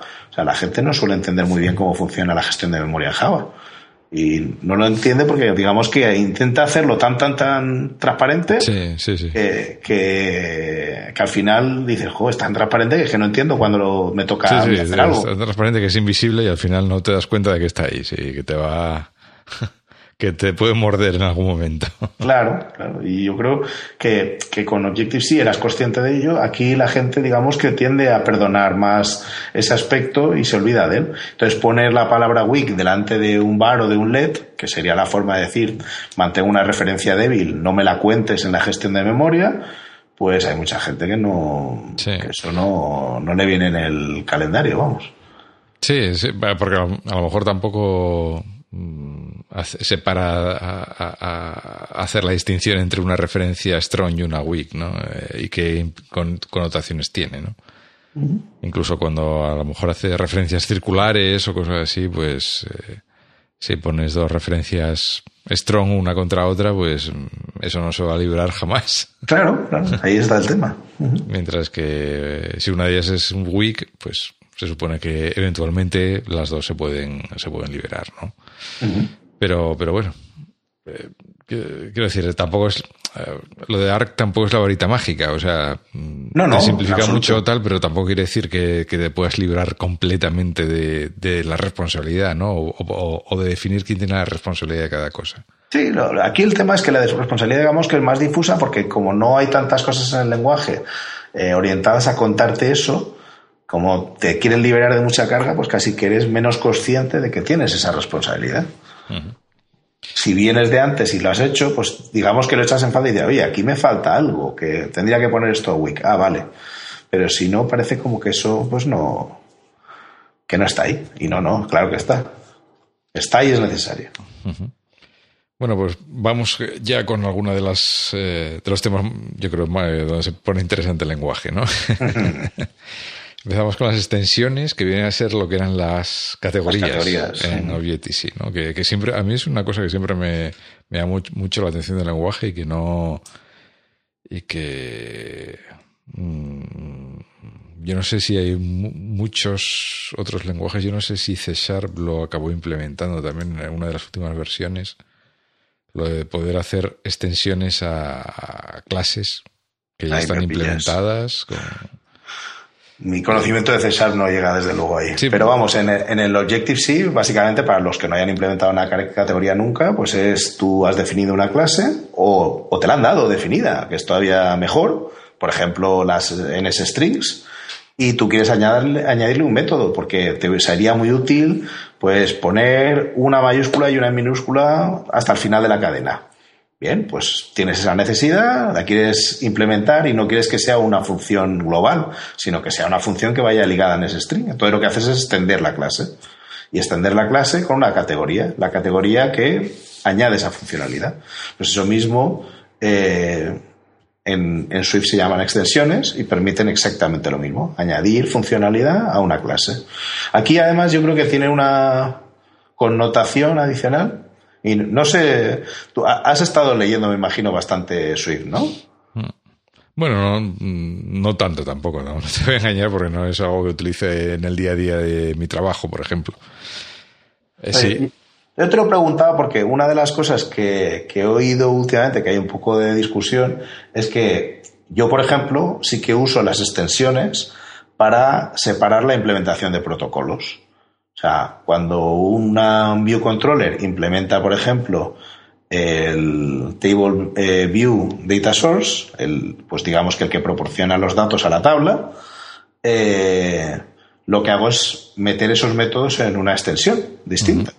De tal forma que, aunque no es un pragma mark tradicional de los del Objective-C, sí me permite ver que esos métodos están agrupados en un único sitio y me da, digamos que una mayor eh, legibilidad. Hay gente que he estado leyendo que, es muy contraria a eso porque dice al final no, no, esto es la misma clase, la extensión, al dar si vas a crear otro, otro método, sino usa pues un, un comentario con mark, que para eso sirve para separar las líneas de código. Mm, no sé, yo no lo veo contrario a la definición del método, o sea, del, lenguaje. Eh, aquí la, cosa a tener en cuenta fundamentalmente es que tú en las extensiones lo que no puedes añadir es propiedades, propiedades almacenadas. Si puedes añadir propiedades eh, computadas, propiedades almacenadas no, porque estarías variando el almacenamiento reservado para la clase. Y eso, digamos que viene predefinido por cómo hayas definido la clase anteriormente. Entonces, eso sería muy complejo de gestionar. Sin embargo, o sea, puedes añadirle todos los métodos que te dé la gana, porque al final eso lo que hace es que, el dispatcher pues tiene esos métodos adicionales, aunque sea estático o dinámico, como tú quieras. Sí, pero bueno, yo, el típico ejemplo de Objective-C de, las categorías, pues, no sé, era para, eh, no sé, estoy hablando de memoria, pues el tipo color, pues por ejemplo, añadía en ese string unas cuantas, eh, unos cuantos métodos de extensión para, para poder trabajar con colores como cadenas. Sí. Pues, por ejemplo, ese, era el ejemplo del libro, ¿no? Que, que lo que haces es extender otra clase pues, para que pueda trabajar más cómodamente con, eh, con la clase que estás definiendo en ese momento, ¿no? Sí, sí. O, lo que yo te decía antes, de que tú tengas cadenas y tú quieras modificarlas de una forma que sea especial para tu programa. O números que quieres realizar una serie de operaciones que son específicas, que, a ti te ayudan mucho y te facilitan la vida. No tiene por qué ser... Eh, o sea, de hecho, si yo tengo categorías por ahí escritas en Objective-C que he reutilizado en otros programas porque me viene bien hacerlas en una ocasión y digo, ah, pues mira, pues esto es muy cómodo y lo puedo utilizar de aquí en adelante. Y, precisamente hay categorías que permiten su reutilización y que vienen muy bien, porque son eh, esas pequeñas funcionalidades que echas en falta en la clase que te viene dada por Apple y que, y que esto ojalá lo tuviera. Pues chico, lo implementas tú. Ya está. Sí, como nota, como nota al pie de página diré, confirmo que C Sharp tiene también extensiones, ¿no?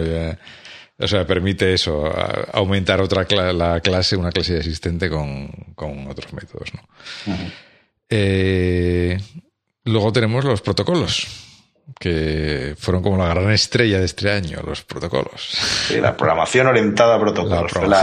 el, nombre que, se inventaron para el tema. Sí. sí, pero bueno, a ver, protocolos, aquí vuelvo a la misma de antes hemos descubierto el fuego. O sea, tú lo decías antes con la programación funcional. Sí, protocolos son lo que todas las interfaces de Java de, toda, la vida. sí, vamos, que en otros lenguajes como puede ser Ruby los echas en falta y dices, ojalá tuviera una definición de intenciones. O sea, al final un protocolo no es más que una declaración de intenciones. Hmm. O sea, eh, oye, que yo voy a decir esto.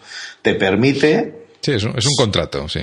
Mm, exactamente. De, hecho, en algún lenguaje seguro se llama contrato, en Eiffel o algo de esto. Seguramente, seguramente. No, no controlo eh, Eiffel, pero, pero seguro que, vamos, toda la pinta.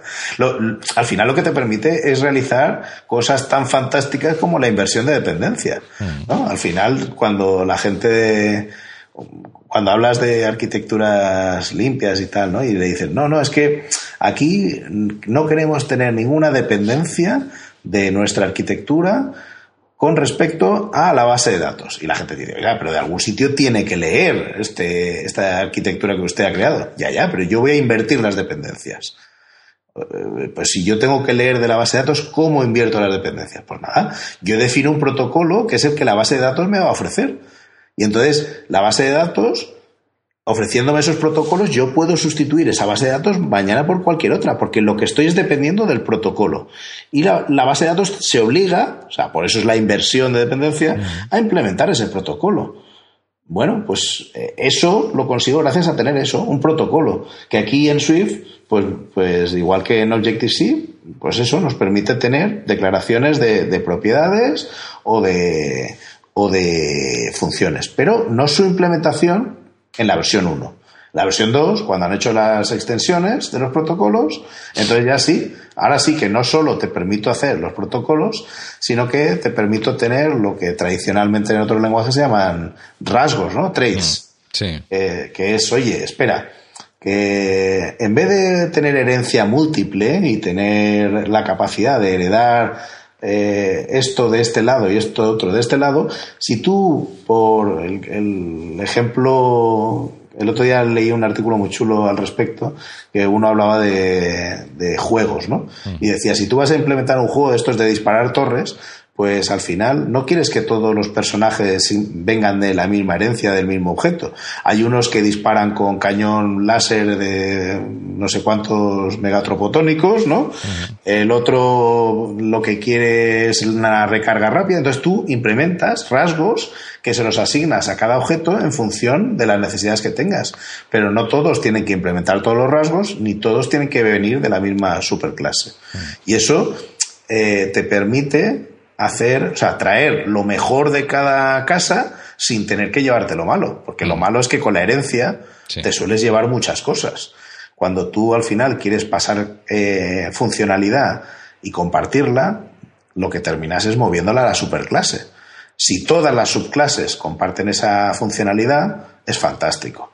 Pero si solo algunas la comparten, al final eh, había alguien por ahí por internet que decía, sí, te llevas la banana y todo el gorila detrás. sí, es, eh, bueno, sí, es, el, es un problema típico en programación orientada a objetos, que es el de la clase base débil, ¿no? Cuando llegas un momento y dices tú, uy, me falta algo. lo, lo, pongo aquí, lo subo para arriba. Si lo subo para arriba, pierde el sentido porque eh, se supone que, la, que según subes el nivel de extracción hay cosas que ya no encajan y entonces ahí es cuando te encuentras con ese conflicto, ¿no? Entre cargarme mi extracción y ser práctico o, montar aquí la marimorena para, para que me vuelva a encajar todo, ¿no? Sí, pero ahí es donde precisamente esto tiene su virtud. Cojo los protocolos, defino esta, estos métodos que no, no tienen implementación hasta que los anexo a una de las clases, pero que, tirando de otra de las funcionalidades del lenguaje incluso, que son los genéricos, que me permite abstraer la implementación que hago de los métodos, pues me da una potencia expresiva brutal y con poca penalización. Bueno, de hecho, de hecho en la versión 2, eh, quiero decir, eh, una de las cosas que implementaron es eh, las famosas protocol extensions, ¿no? Sí, a eso me refería. Sí, sí, una de las cosas que te permite es pues añadir, o sea, ampliar el contrato, por decirlo de alguna forma, a un protocolo que ya existe. pues ampliar el contrato y decir, bueno, pues ahora, además de, las, de tener que implementar estos métodos, tienes que implementar estos otros. Vale. Pero una de las cosas que, yo creo que más potencian el asunto es que sí puedes eh, hacer una implementación base de, de, esos métodos, ¿no? Claro. De forma que no obligas.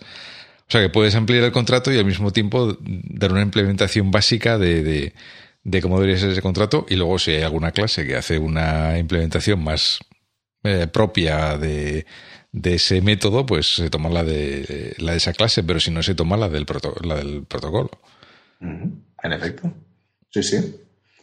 Sí, además, o sea, tú o sea, puedes afinar con a, dónde, a qué clases le, asignas esas implementaciones porque puedes restringirlo mediante eh, cláusulas en las que tú dices solo a esta o solo a las clases que son subclase de esta, o solo a las que tienen este tipo definido.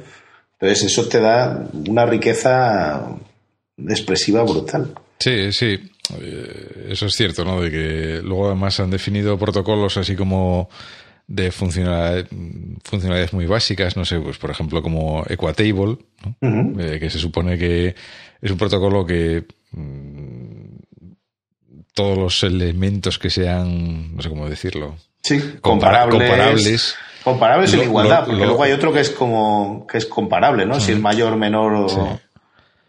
Eh, lo implementan y entonces te permite hacer ciertas eh, asunciones sobre la funcionalidad que van a tener esos elementos cuando los utilices dentro de la implementación, ¿no?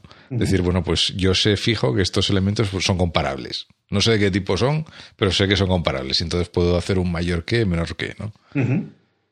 Entonces eso, eso, como tú dices, sí da mucha más potencia y permite afinar mucho más las implementaciones y, en el momento que tú añades una de estas cláusulas where, al final lo que estás diciendo es, oye, y tráeme, como te digo que van a ser de este tipo, tráeme toda la funcionalidad de lo, que representa este tipo. En este caso, pues dame el método de comparación. O si estamos hablando de que sea iterable, ¿no? O sea, que pueda recorrerlo, pues dame el método para ir iterando sobre él.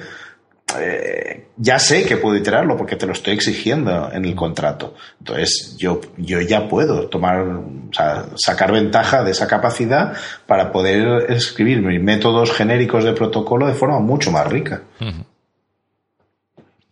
Bueno, y luego otra característica eh, que la comentamos antes de pasada, pues son los, los generics, ¿no? Los genéricos que aquí yo sí diría que, que bueno, si es una implementación más acostumbrada a lo que estamos a ver en otros lenguajes, ¿no? Eh, eh, pues poder mm, vuelvo a poner de referencia a César, yo creo que hoy en día Java también tiene eh, genéricos, aunque no desde hace mucho. Incluso C++, ¿no? Si no recuerdo mal, desde la... Sí, creo desde la 11 esta, ¿no? Que también se le pueden aplicar estas, estas cláusulas where para, cuando, cuando pones los tipos, pues decir, pues este tipo tiene que ser, eh, tiene que respetar este protocolo y tiene, o tiene que respetar este y este protocolo para asegurarme de que el tipo que coloco ahí, pues va a ser comparable o equatable o, cosas de estas, ¿no? Aunque yo, yo, sí he visto que mm, Apple ha hecho una distinción, eh, porque eh, sospecho que el compilador es capaz de resolver más eficientemente los, los protocolos que los genéricos en tiempo de compilación y entonces ha insistido más en que solo se utilicen genéricos cuando realmente son necesarios, ¿no? Si puedes utilizar un protocolo, mejor utilizar el protocolo que, un genérico. creo que tiene que ver con algo que leía el otro día, que decía que cuando tú aplicas un genérico y lo aplicas, digamos que a un tipo, es lo que hace en tiempo de compilación es resolver el tipo o los tipos que participan en el genérico y eh, generar la versión compilada con esos tipos. Es decir, que si aplicas el mismo genérico a dos clases distintas, digamos que generas dos versiones distintas, distintas pero parecidas, del mismo código. Entonces, claro, desde el punto de vista de eficiencia, tanto de espacio como de código tal, pues no es óptimo. No, no quiere decir que no sea muy útil, o sea, para resolver los problemas que sirve, para los que sirve, estupendo. Pero no, esto es la de siempre, no uses eh, el mismo arma para todos los enemigos. Sí, sí, bueno, yo, yo creo lo, lo que quería decir Apple es, en la versión 1 pues había problemas que había que utilizar genéricos para, para, resolver, para resolverlo. Eh, ahora, cierto un subconjunto de esos problemas se pueden resolver mucho mejor con, con claro, te he dado más protocolos, los protocolos extensions y todo esto, ¿no? Entonces, eh, utiliza solo genéricos cuando realmente quieras hacer.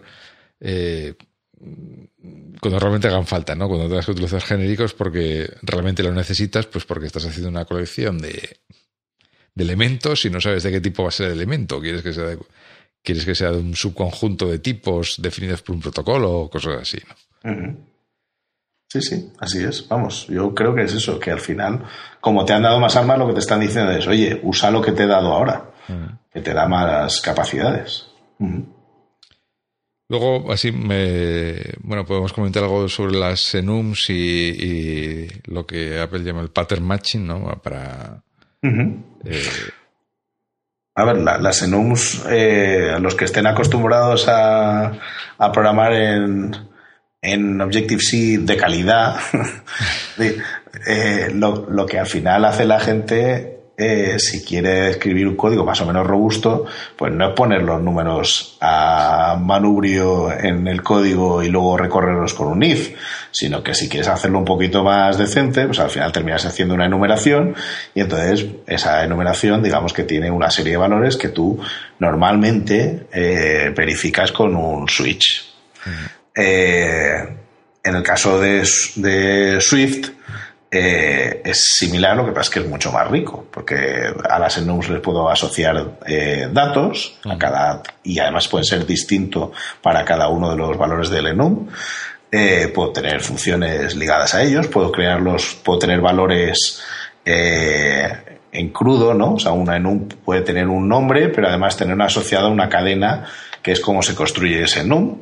de esa forma, por ejemplo, hay una de las charlas que también estaba muy bien, que era algo así como Swift in Practice o algo así, y que hablaba del uso de NUMS para eh, los segways de los view controllers, para cómo eh, verificar que tú no estás escribiendo un segue a un, que no existe y estás lanzando tu controller hacia, hacia el abismo para que casque porque no has porque has copiado mal la cadena básicamente. es que la tengas solo en un sitio y esa cadena sea reutilizable mm. en todo tu programa y tal y también ahí usaba protocol extensions y tal. Mm. entonces eh, ahí pues tienes eso. Y además con la riqueza adicional de que utilizando pattern matching no solo tienes por qué hacer eso, sino que además puedes verificar pues que si, si en el Swift te dan, por ejemplo, una tupla, tú puedes decir, si el primer elemento es de este tipo, haz esto. O cárgame el primero y verifica que no es nil. O, entonces, todas esas verificaciones, digamos que las hacen en el tiempo en el que mira ese caso. Y eso lo hacen, pues eso, mediante pattern matching lo cual te da mucho juego, porque digamos que de forma muy legible y muy organizada te permite recorrer muchas alternativas. Pues me está mandando una subclase de este elemento, pues voy a hacer tal cosa. O me ha mandado dos cosas y la primera no es nil, pues voy a hacer tal otra. Es muy rico lo que te permite la expresividad del pattern matching ahí, que digamos que es mucho más que simplemente cláusulas. Al final podrías hacer gran parte de esto con if, if, if. Pero claro, aquí lo que tú ves es algún código en el que yo en una línea puedo leer como persona humana, no como máquina, de forma bastante clara el propósito, la intención de quien escribió ese código en una única línea y sé dónde quiere llegar. Mientras que de otra forma tendría que mirarme cuatro ifs anidados y ver por qué estaba en el cuarto, porque ya no me acuerdo cuál era el primero. yo creo que es, o sea, insisto, ¿eh? muchas de estas cosas al final volviendo a todo esto es assembler, ¿no? O sea, pues podríamos escribirlo en código máquina y, y cuál es la diferencia. Pues, hombre, pues que, nos permite leerlo mejor. Sí, la expresividad. Sí, sí. sí, a mí esto del pattern matching me, recuerda muchísimo a Prolog, por ejemplo, a cómo definen las reglas en Prolog y cómo se va haciendo pattern matching las reglas, etcétera. O sea, es eh, el mismo funcionamiento, ¿no? Sí, no lo había pensado. O la misma base, sí, vamos. Que, luego al final, pues sí, es, es como hacer ifs, pero, pero joder, queda mucho más claro y mucho más elegante expresado así, ¿no? En efecto, sí, sí, yo creo que es muy similar. Luego, siguiendo con temas de cosas que añaden expresividad, y aquí, bueno, aquí podríamos entrar un poco en, en, decir, bueno, hay cosas que, hay cambios que pretenden añadir más, eh, más expresividad al lenguaje o que sea más claro la intención del programador cuando escribe este código. Y luego hay cosas como los, los, opera, los custom operators, los, los operadores que puedes definir por tu cuenta, donde no tengo muy claro si añaden luz o oscuridad ¿no? a una aplicación. Oh, yo creo que tiene una zona de magia oscura. O sea, creo que hay una parte en la que si tú defines el operador tilde eh, exclamación, eh, dices, espera, vamos a ver qué quería decir este Vamos a buscar a ver qué quiere decir esto. claro, pero, pero sí que en ciertas ocasiones, pues por ejemplo, que tú puedas coger y comparar dos cosas y las compares con el operador igual igual, como se, se haría cualquier otra dos cosas del esto, en lugar de tener que escribir un método que se llame mira a ver si son iguales, pues sí, yo creo que eso sí que proporciona cierta expresividad al lenguaje. Luego, o sea, ahí, no, me acuerdo ahora, igual tú recuerdas el nombre, pero hay una librería de mm, Argo, creo que es, eh, para el procesamiento de JSON en Swift, que define tres o cuatro operadores, o cinco, no me acuerdo, y tú lees el código y vamos, es, está entre las runas y, y el Klingon, o sea, Así la primera vez que lo miras dices, esto se entiende con muchas ganas. ¿eh? había, un lenguaje de esto que se llamaba el brainfuck. Sí. no sé si lo has visto alguna vez. Sí, sí, sí, he visto alguna. Pues, pues en ese, pues en, ese nivel, ¿no? Permite, permite llegar ahí, sí. Y el trailing closures, o sea, la parte al final de, que tú puedas asignarle un bloque, que yo a mí esto me recuerda mucho a, a Ruby, no sé si a ti te pasa lo mismo, pero me recuerda mucho a la forma en la que pasan los bloques en, en Ruby. O sea, tú pasas un closure, ¿no? Una, digamos que una, un pedazo de código ejecutable que, por ejemplo, se lo puedes pasar a un map o a un reduce o a un, cualquier función de estas o a cualquiera que tú te crees, ¿eh? Y que dice, oye, pues si al final esto es la última, el último parámetro de tu, de tu método, pues puedes pasarlo directamente al final fuera de los paréntesis. Y oye, y además, si quieres, como tú y yo ya sabemos qué tipos vas a usar porque lo has declarado así cuando has declarado el método, pues no tienes por qué definir los tipos. Y oye, como el primer tipo tú sabes que es el primero y el segundo sabes que es el segundo, puedes llamarle dólar cero y dólar uno. Y claro, haces tantas asunciones una detrás de otra que hay un momento en donde lo que estás leyendo dices, espera, ¿qué quería decir aquí? Y pierdes, o sea, es cierto que ganas expresividad en que en una única línea, pues se lee, o sea, se puede hacer cosas, pero hay veces que para volver a descifrar esa línea y volverla a poner en tu mente y decir, aquí lo que quería decir era esto, pues has perdido un poco de legibilidad. Sí, sí, a, mí por un, por un lado me gusta por, en el sentido de que parece que eh, que puedes incluso extender el lenguaje, ¿no? O sea, en realidad lo que estás haciendo es una llamada a una función que pasa como parámetro eh, un closure, pero, pero cuando lo lees en el código parece que has definido un nuevo, una nueva keyword, ¿no? Por decirlo de alguna forma. Y que abres las llaves, le pones un trozo de código, cierras las llaves y ya no tienes que hacer nada más, ¿no? Perfecto. En ese, en ese sentido, eh, y, bueno, ahora mismo no sé cuántas de estas de, de, las nuevas características del lenguaje están implementadas precisamente así, ¿no? Pues a lo mejor el guard está implementado así, ¿no? Pues igual, sí. Pues igual podría ser perfectamente. Pero eh, pero bueno, igual que los lo, lo hablamos antes, ¿no? Los optionals, eh, pues los todos los operadores de optionals, el interrogante, el bang y todo eso, pues son operadores custom que se definen eh, para trabajar así con esos tipos y, y, que operen así, ¿no? Para convertir de null label a no null label o que es una excepción si, si es el caso o lo que sea, ¿no? eh, pero bueno, de, yo entiendo que son cosas que, eh, debido a esta, esta, esta idea de metalenguaje, de que para poder ampliar el lenguaje con el propio lenguaje, pues necesitas este, este tipo de trampas que te permitan esta expresividad adicional. Pero claro, el problema es que, con lo que tú decías de la librería de JSON, ¿no? Cuando nos pasamos de frenada, pues ya no es que sea expresividad, es que ya es eh, intentar desentrañar qué demonios está haciendo aquello, ¿no? Sí que, que, a lo mejor luego, o sea, una vez que te has acostumbrado a los cuatro operadores que estos señores han definido, dices, joder, esto es una maravilla, porque con, con punto y una rayita estoy definiendo que aquí la operación que hago es esto.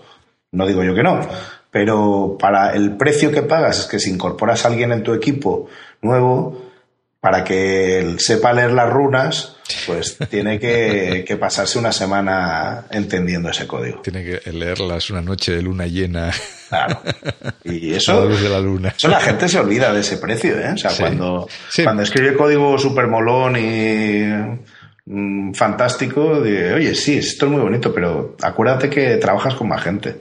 Sí, sí, yo creo que es, es lo que nos pasó a todos cuando aprendimos C que también se podían sobrecargar los operadores y tú decías, voy a montar aquí. ¿Cuántos delitos cometidos? No sé qué, sobrecargo aquí, allá, no sé qué. Y mm. luego a los seis meses leías aquello y decías, ¿y esto qué hacía? no me entero de nada. sí, y además, fíjate que aquí, yo una de las cosas que me llama la atención de, de los operadores de, de esto es que al final siempre se define como funciones globales que, curiosamente, en C++, no sé si ha cambiado, porque hace tiempo que no programo C++, pero pero tú siempre lo definías como un método de la clase, ¿no? Sí, un método de la clase, sí, sí. Era uno, el operator, si no recuerdo mal, era el keyword que se le ponía y definías el operador que querías hacer. Aquí, no, aquí es un método global y defines los, el, left hand side y el, right hand side, ¿no? Lo, que hay a la izquierda y la derecha del operador cuando procede. Y, y está con, pues eso, no, no métodos de clase que y no existe ninguna forma de, meterlos en la clase. No sé muy bien por qué lo han hecho así. Es, una, cosa que no he entendido. Sí, es eh, además es como una sintaxis un poco extraña, ¿no? Porque tienes que definir también si es asociativo por la izquierda, por la derecha, qué presencia tiene con un número arbitrario. Es una cosa que está ahí puesta como, no sé, con chinchetas, ¿no? No sé. Sí, sí, es. Yo creo que eso le queda todavía una segunda vuelta. Mm. Mm.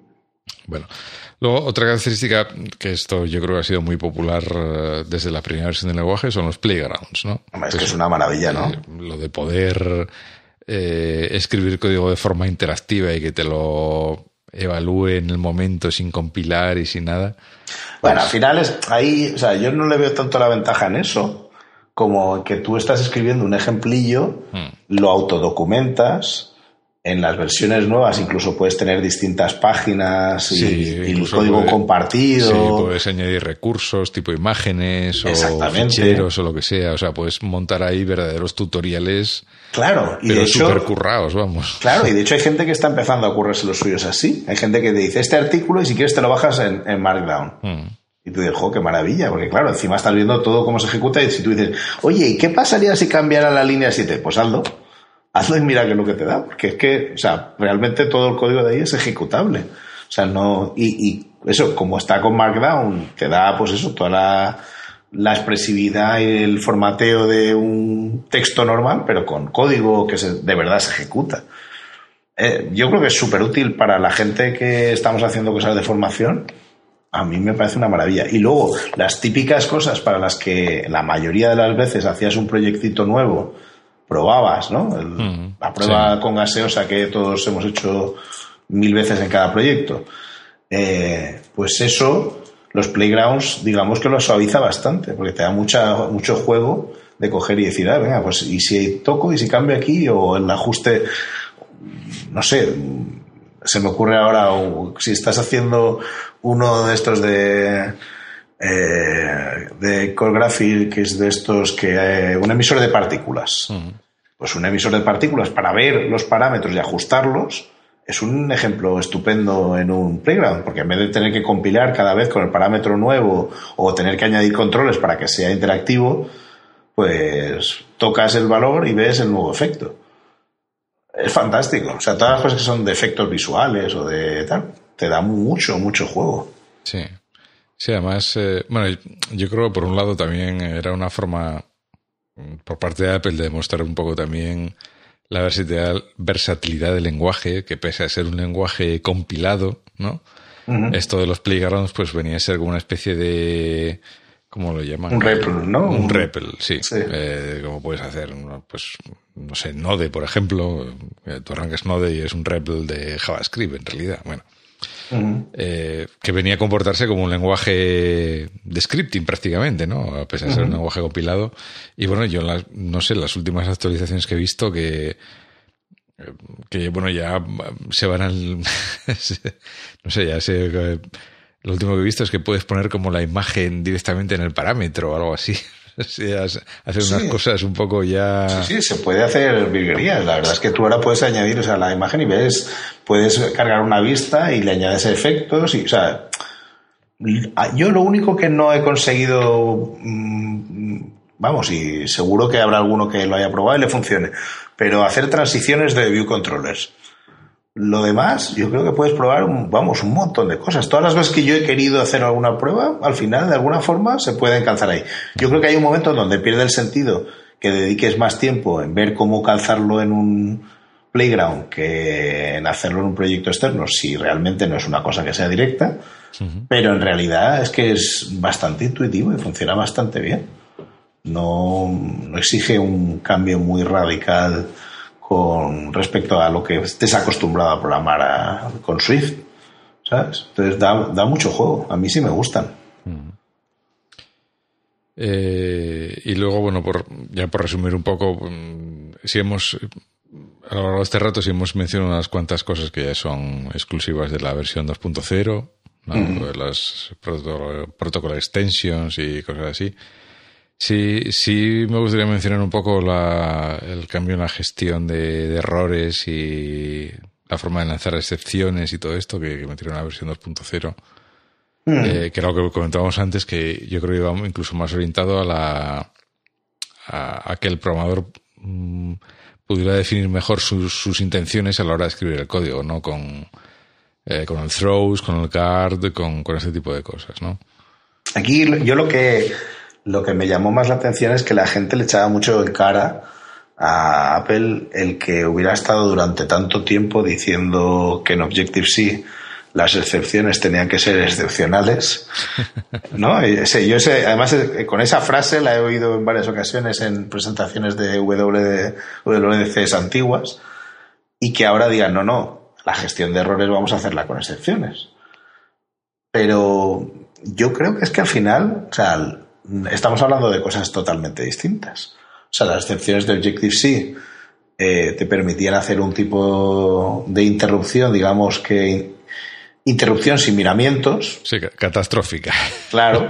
Mientras que esta, digamos que no es más que una salida elegante de la función de, mira, las cosas han ido mal, voy a salir, pero no salgo por la puerta de atrás, sino que salgo con unas ciertas normas de lo que tendría que salir de aquí.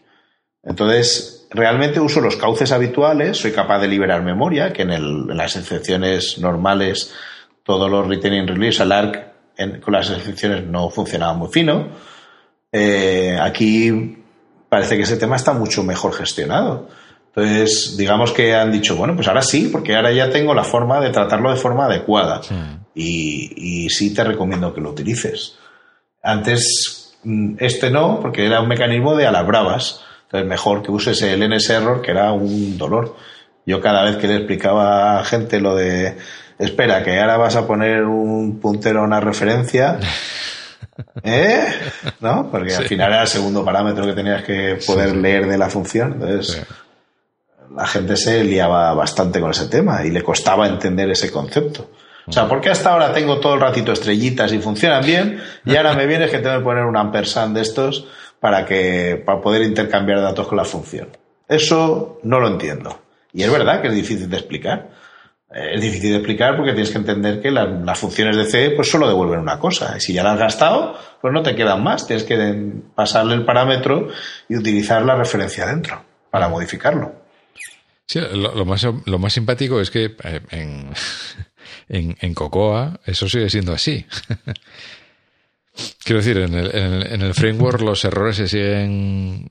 eh, porque yo imagino que sigue la, la gran parte de Cocoa sigue escrito en Objective-C, los errores se siguen devolviendo de la misma forma, pero Swift ha conseguido, en, esta, en, la- en los cambios que hizo en la versión 2.0, eh, ha, ha conseguido eh, convertir transparentemente esos en ese error que venían por referencia a excepciones que luego te saltan en el código Swift. Sí, sí, y, te, el- y te olvidas completamente de... Y es lo chulo, ¿no? O sea, Claro, o sea, claro, antes, no, no, o sea, tú claro. si sigues trabajando en Objective-C, pues tienes que pagar ese precio Mm. utilizando el punto de la referencia, pero si te vienes al mundo de Swift, eh, este mundo es mucho más bonito y aquí te lo damos gratis. O sea, tú tienes tu excepción y nosotros te construimos la clase de error cuando proceda. Mm.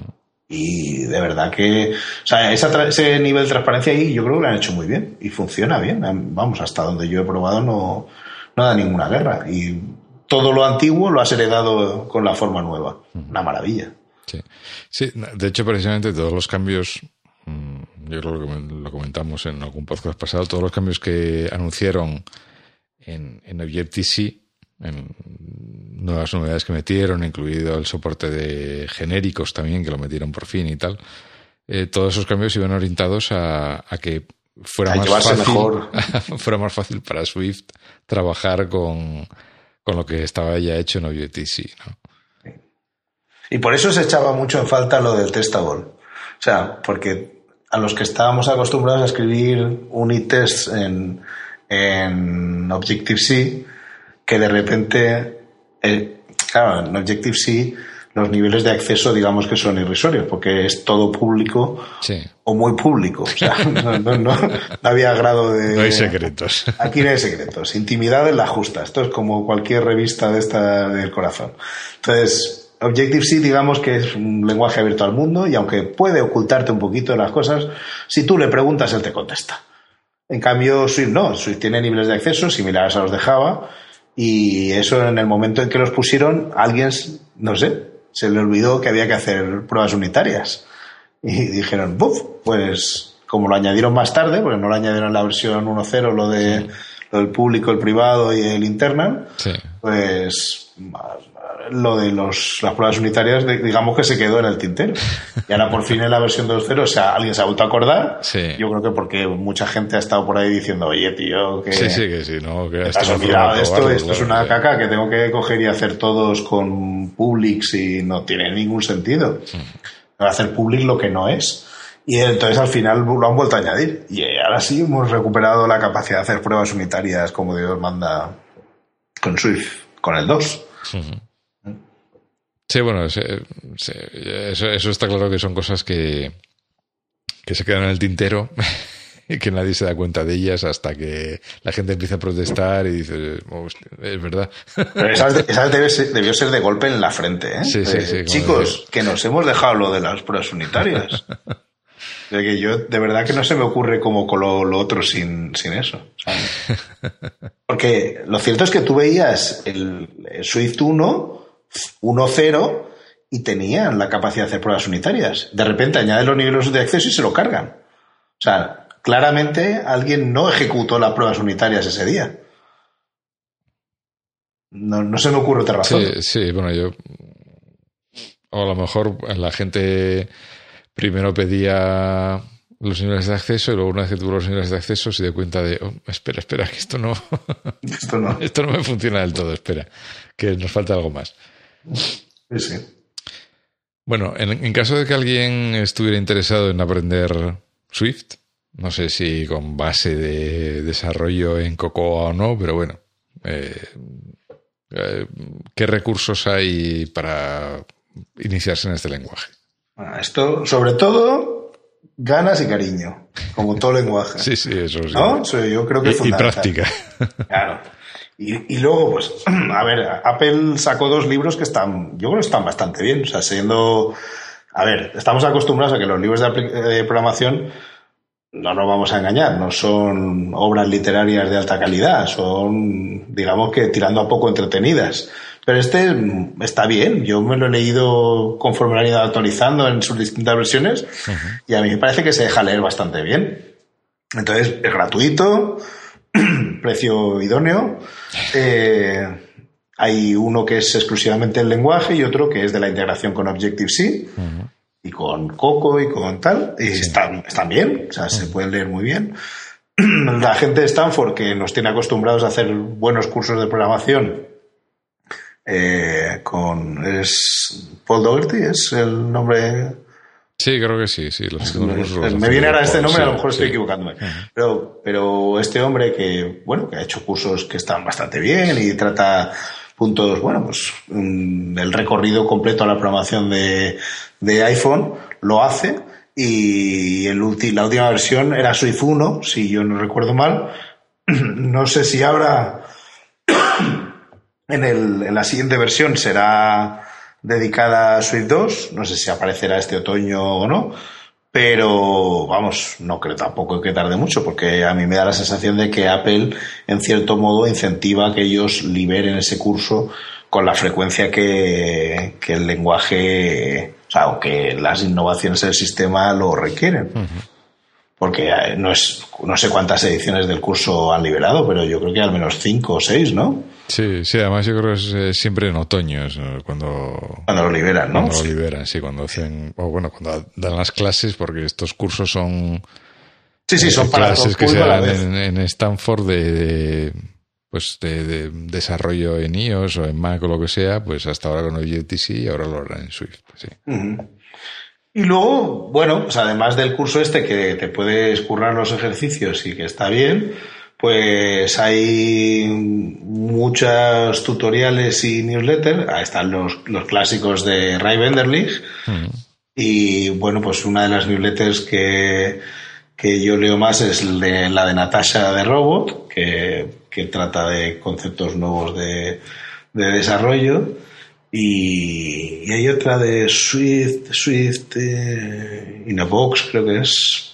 Ahora se me escapa el nombre de la mente, pero, pero es otra de las newsletters que de forma recurrente también trata temas pues, que están bien interesantes. Pero bueno, yo no recomendaría empezar por ahí porque, porque quizá puede ser un poco demasiado que todas las semanas te lleguen los recursos más actualizados de Swift.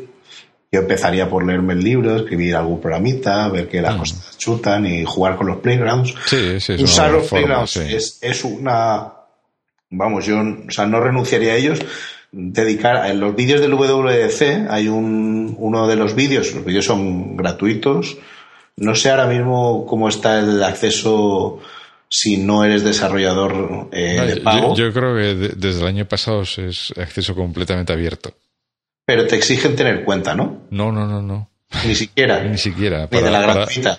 Para, yo, yo creo recordar que para este, o este año, por lo menos el año pasado no lo recuerdo, pero este año el acceso, o sea, tú coges un link de la charla tal, lo pegas ahí y te lo abres sin más.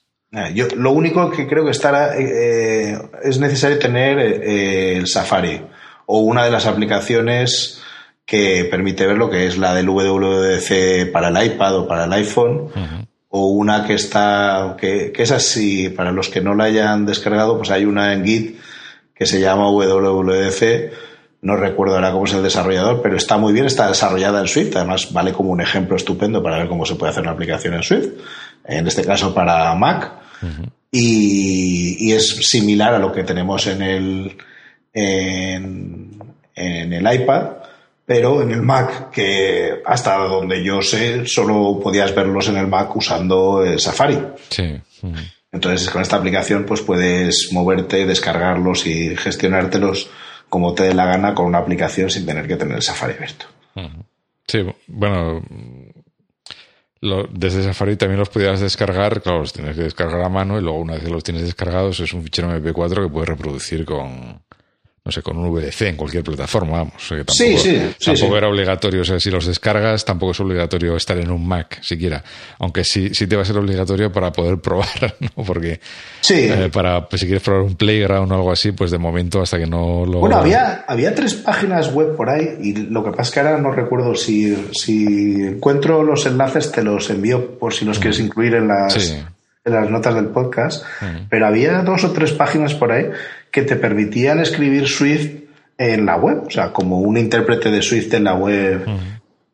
No sé cómo de completas eran, o sea, lo típico que llegas, escribes tres comandos de hola mundo y dices, ah, pues sí que va bien. Sí, una especie de playground en la web, ¿no? Eso es. Pero claro, no sé yo hasta qué punto permitirán todo el juego para hacer cosas de verdad. O sea, probablemente no sea el caso. Pero por lo menos para juguetear y escribir un par de bucles y ver cómo son las estructuras de control del lenguaje y tal, si lo que quieres es ver si te interesa antes de, meterte de lleno en el lenguaje, pues no es un mal recurso. Vale, y de cara al futuro, ¿tú qué le echas de, ¿Qué cambiarías o qué echas de menos tal y como está Swift hoy en día? Es curioso porque hoy me ha tocado contestar a eso para una web de desarrolladores de Swift. Y, o sea, que esta te la contesto casi de memoria, porque, porque me ha tocado escribirla esta mañana. Tienes, vienes con la lección aprendida. Tengo con la lección pensada. Y, y, bueno, a ver, yo creo, yo tengo dos deseos y los míos son extremadamente simples. O sea, uno es eh, que las herramientas sean un poquito más maduras. O sea, que el depurador, que a veces no va todo lo fino que tú quieres, porque le dices, oye, imprímeme esta variable. Y te dice, uy, no sé qué variable es esa. Pero si está en el alcance y me lo estás diciendo aquí en la pantalla, oh, pues no sé de qué me hablas. eso, no la conozco, no la conozco. ¿Verdad? eso te habrá pasado, ¿no? Yo, a mí me ha pasado más de una vez. Eh, pues eso me gustaría que no pasara. Lo típico, ahora ya no, no, no ocurre, o por lo menos no ocurre con tanta frecuencia, que se te cuelgue la parte del syntax highlighting, ¿no? Del coloreado por sintaxis del, del Xcode. Eh, pero sí que es, o sea, toda la parte, tú dices refactoring, ¿no? El, escribir el código, pues modificarlo, extraer una serie de instrucciones y mandarlas a un método que es típico cuando estás reorganizando código. Sí, sí. Eso en Objective-C te lo hacía desde hace un montón de versiones. Tú ahora vas a Swift y todos los métodos están desactivados porque no existe eso. O sea, todo el que ha programado alguna vez para eh, Android Studio o para eh, los entornos de IntelliJ, ¿no? Que todo el refactorizado y la generación de código son tan fantásticos, pues echa eso de menos cuando vuelves al Xcode, ¿no? Te parece como que está cojo en esa parte. Yo es una de las que he hecho más en falta. Y la otra y esta es capricho seguramente más personal. No sé si todo el mundo sentirá la misma necesidad. Pero yo una que he hecho en falta de forma notable es que en algún momento las pruebas unitarias pasaron a ejecutarse todas en el simulador, en Objective-C. En Objective-C he aprendido a perdonarlo y bueno, me gustaría que no fuera así, pero oye, mira, no. Pero ya que estamos en Swift, pues yo entiendo que lo que es, digamos que la parte de lógica de tu aplicación, que nada tiene que ver con la parte de vistas, pues las pruebas unitarias no necesitan arrancar el simulador para nada. Eso haría que fueran mucho más rápidas y que desarrollar en modo TDD, por ejemplo, Sí, fuera mucho más inmediato, sí. Claro, o sea, yo creo que te facilita las cosas. Entonces, esa parte yo la he hecho en falta. No digo, o sea, comparado, por ejemplo, con cuando desarrolló Java, pues yo lo veo como una carencia. O sea, el JUnit corriendo en el Java sin tener. No, es lo, o sea, en el caso de Android, para los que hayan programado en Android, pues si tú programas con el Android Studio, una cosa es el Expresso, que digamos que prueba la parte gráfica, y otra cosa es programar, o sea, hacer tus unit test en JUnit 4 y ejecútamelo sobre Java directamente. No necesito que me arranques el emulador de Android. Claro. ¿Para qué? Y eso, yo ahí esa parte sí que creo que, es una cosa que ayudaría. Luego ahí, si lees a a Brian Gesha, al que escribe la librería de testing Quick para Swift, él tiene una lista de deseos para, para que se pueda sustituir el XC Test por su librería o por otras. Y la verdad es que no me importaría suscribirlo porque creo que, que ellos hacen un gran trabajo con eso. Una de las cosas que es sin duda cierta es que si escribes dos unit tests, pues no lo notas. Parece que va muy bien.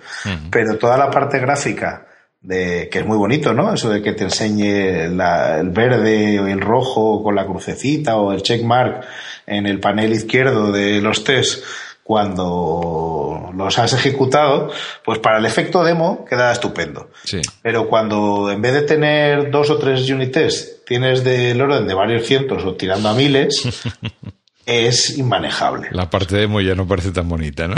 No.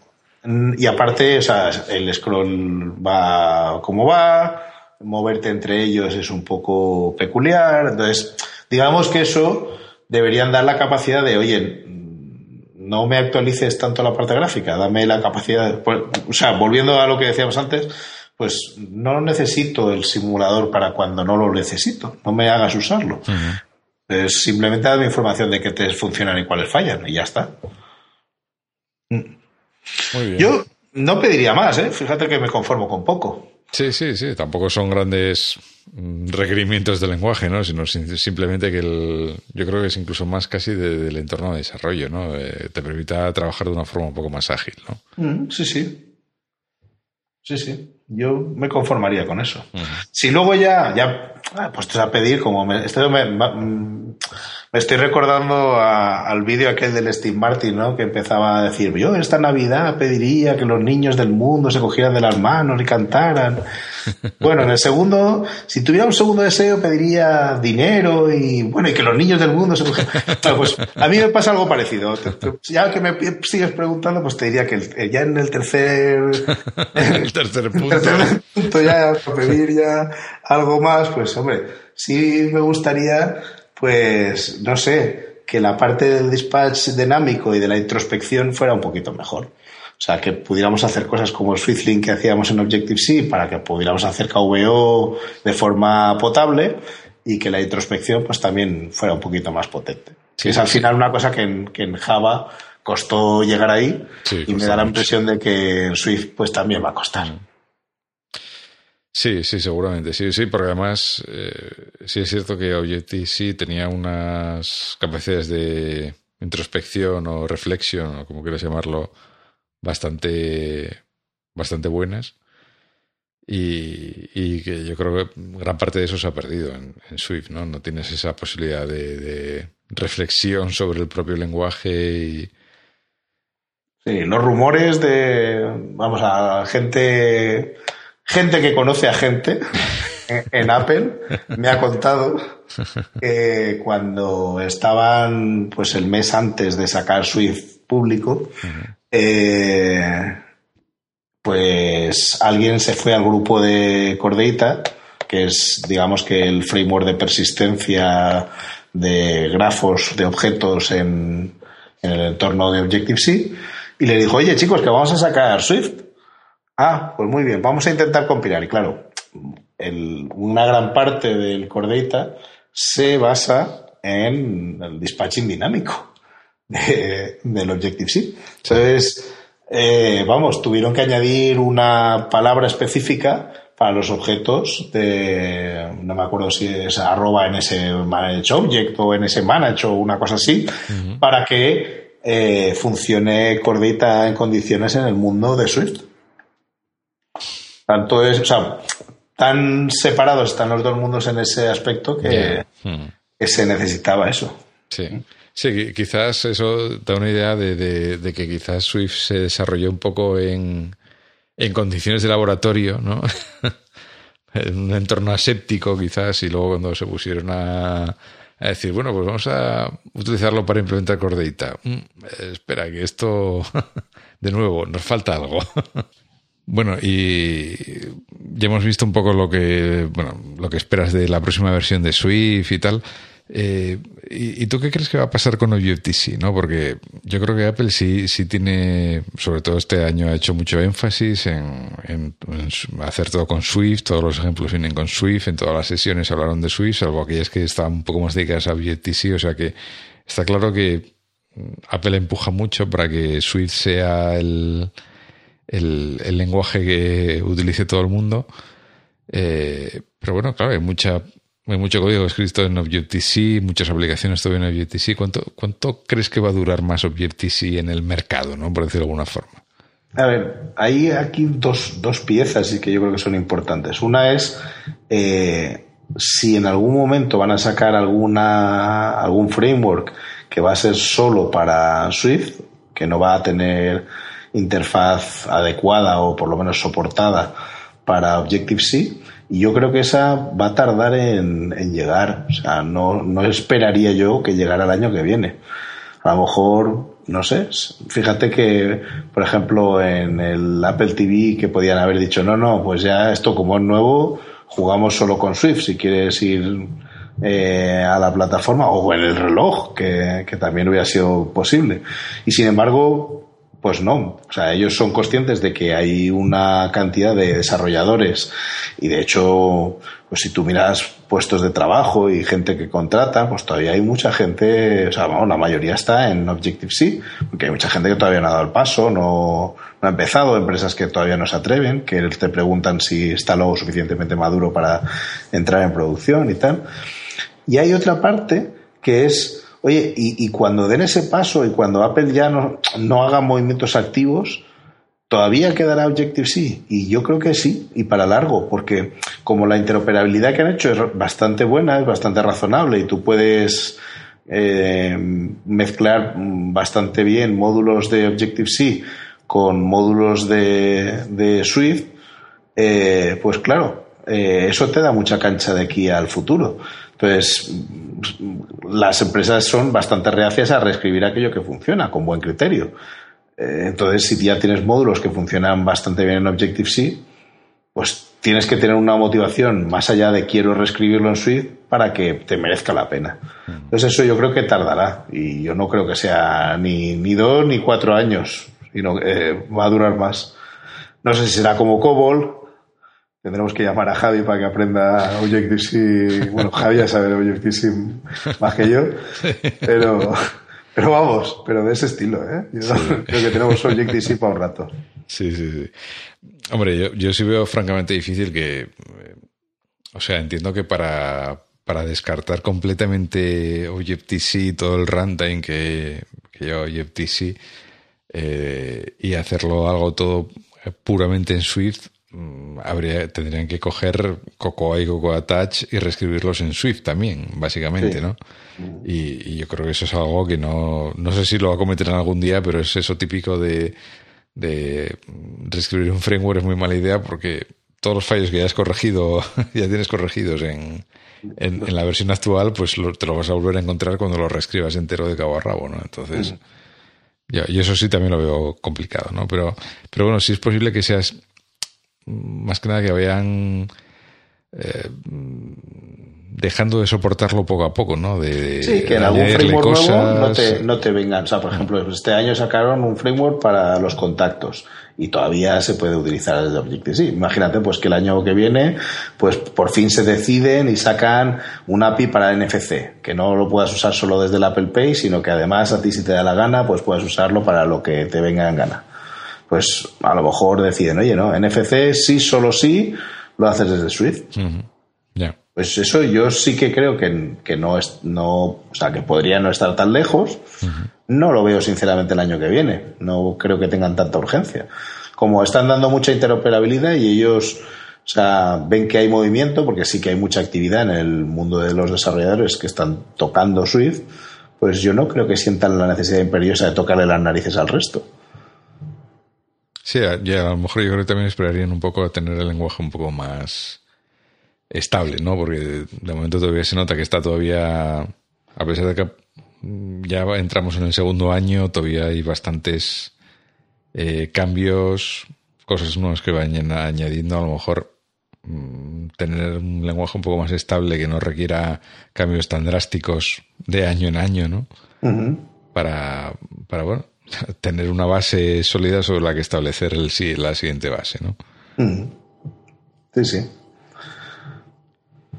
Bueno, pues muy bien. Yo creo que hemos dado un buen repaso a, bueno, si no a todo Swift, porque seguramente nos hemos dejado trillones de cosas en el tintero al hablar de Swift, porque es un lenguaje bastante extenso y que, y que tiene mucho que hablar y mucha tela que cortar, pero bueno, sí que creo que le hemos dado un buen repaso a las características así más importantes, ¿no?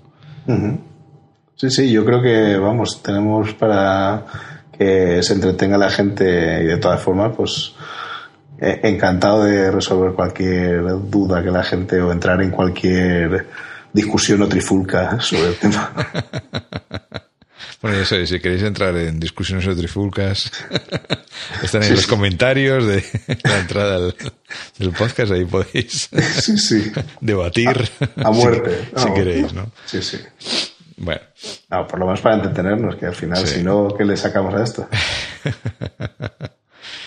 Y, bueno, si no queréis entrar en ya con el hacha, con el cuchillo entre los dientes, pues eh, también pondremos en, la entrada del blog pondremos algún enlace de, alguno de estos recursos que hemos que hemos comentado a lo largo del podcast. y, y, nada, yo solamente agradecerte que te hayas prestado voluntario, entre comillas, como digo yo. yo agradecerte que me hayas invitado, ¿no? Por lo contrario.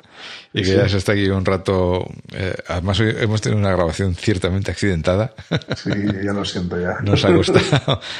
hemos tenido problemas de todo tipo, pero finalmente estamos aquí. Lo hemos conseguido.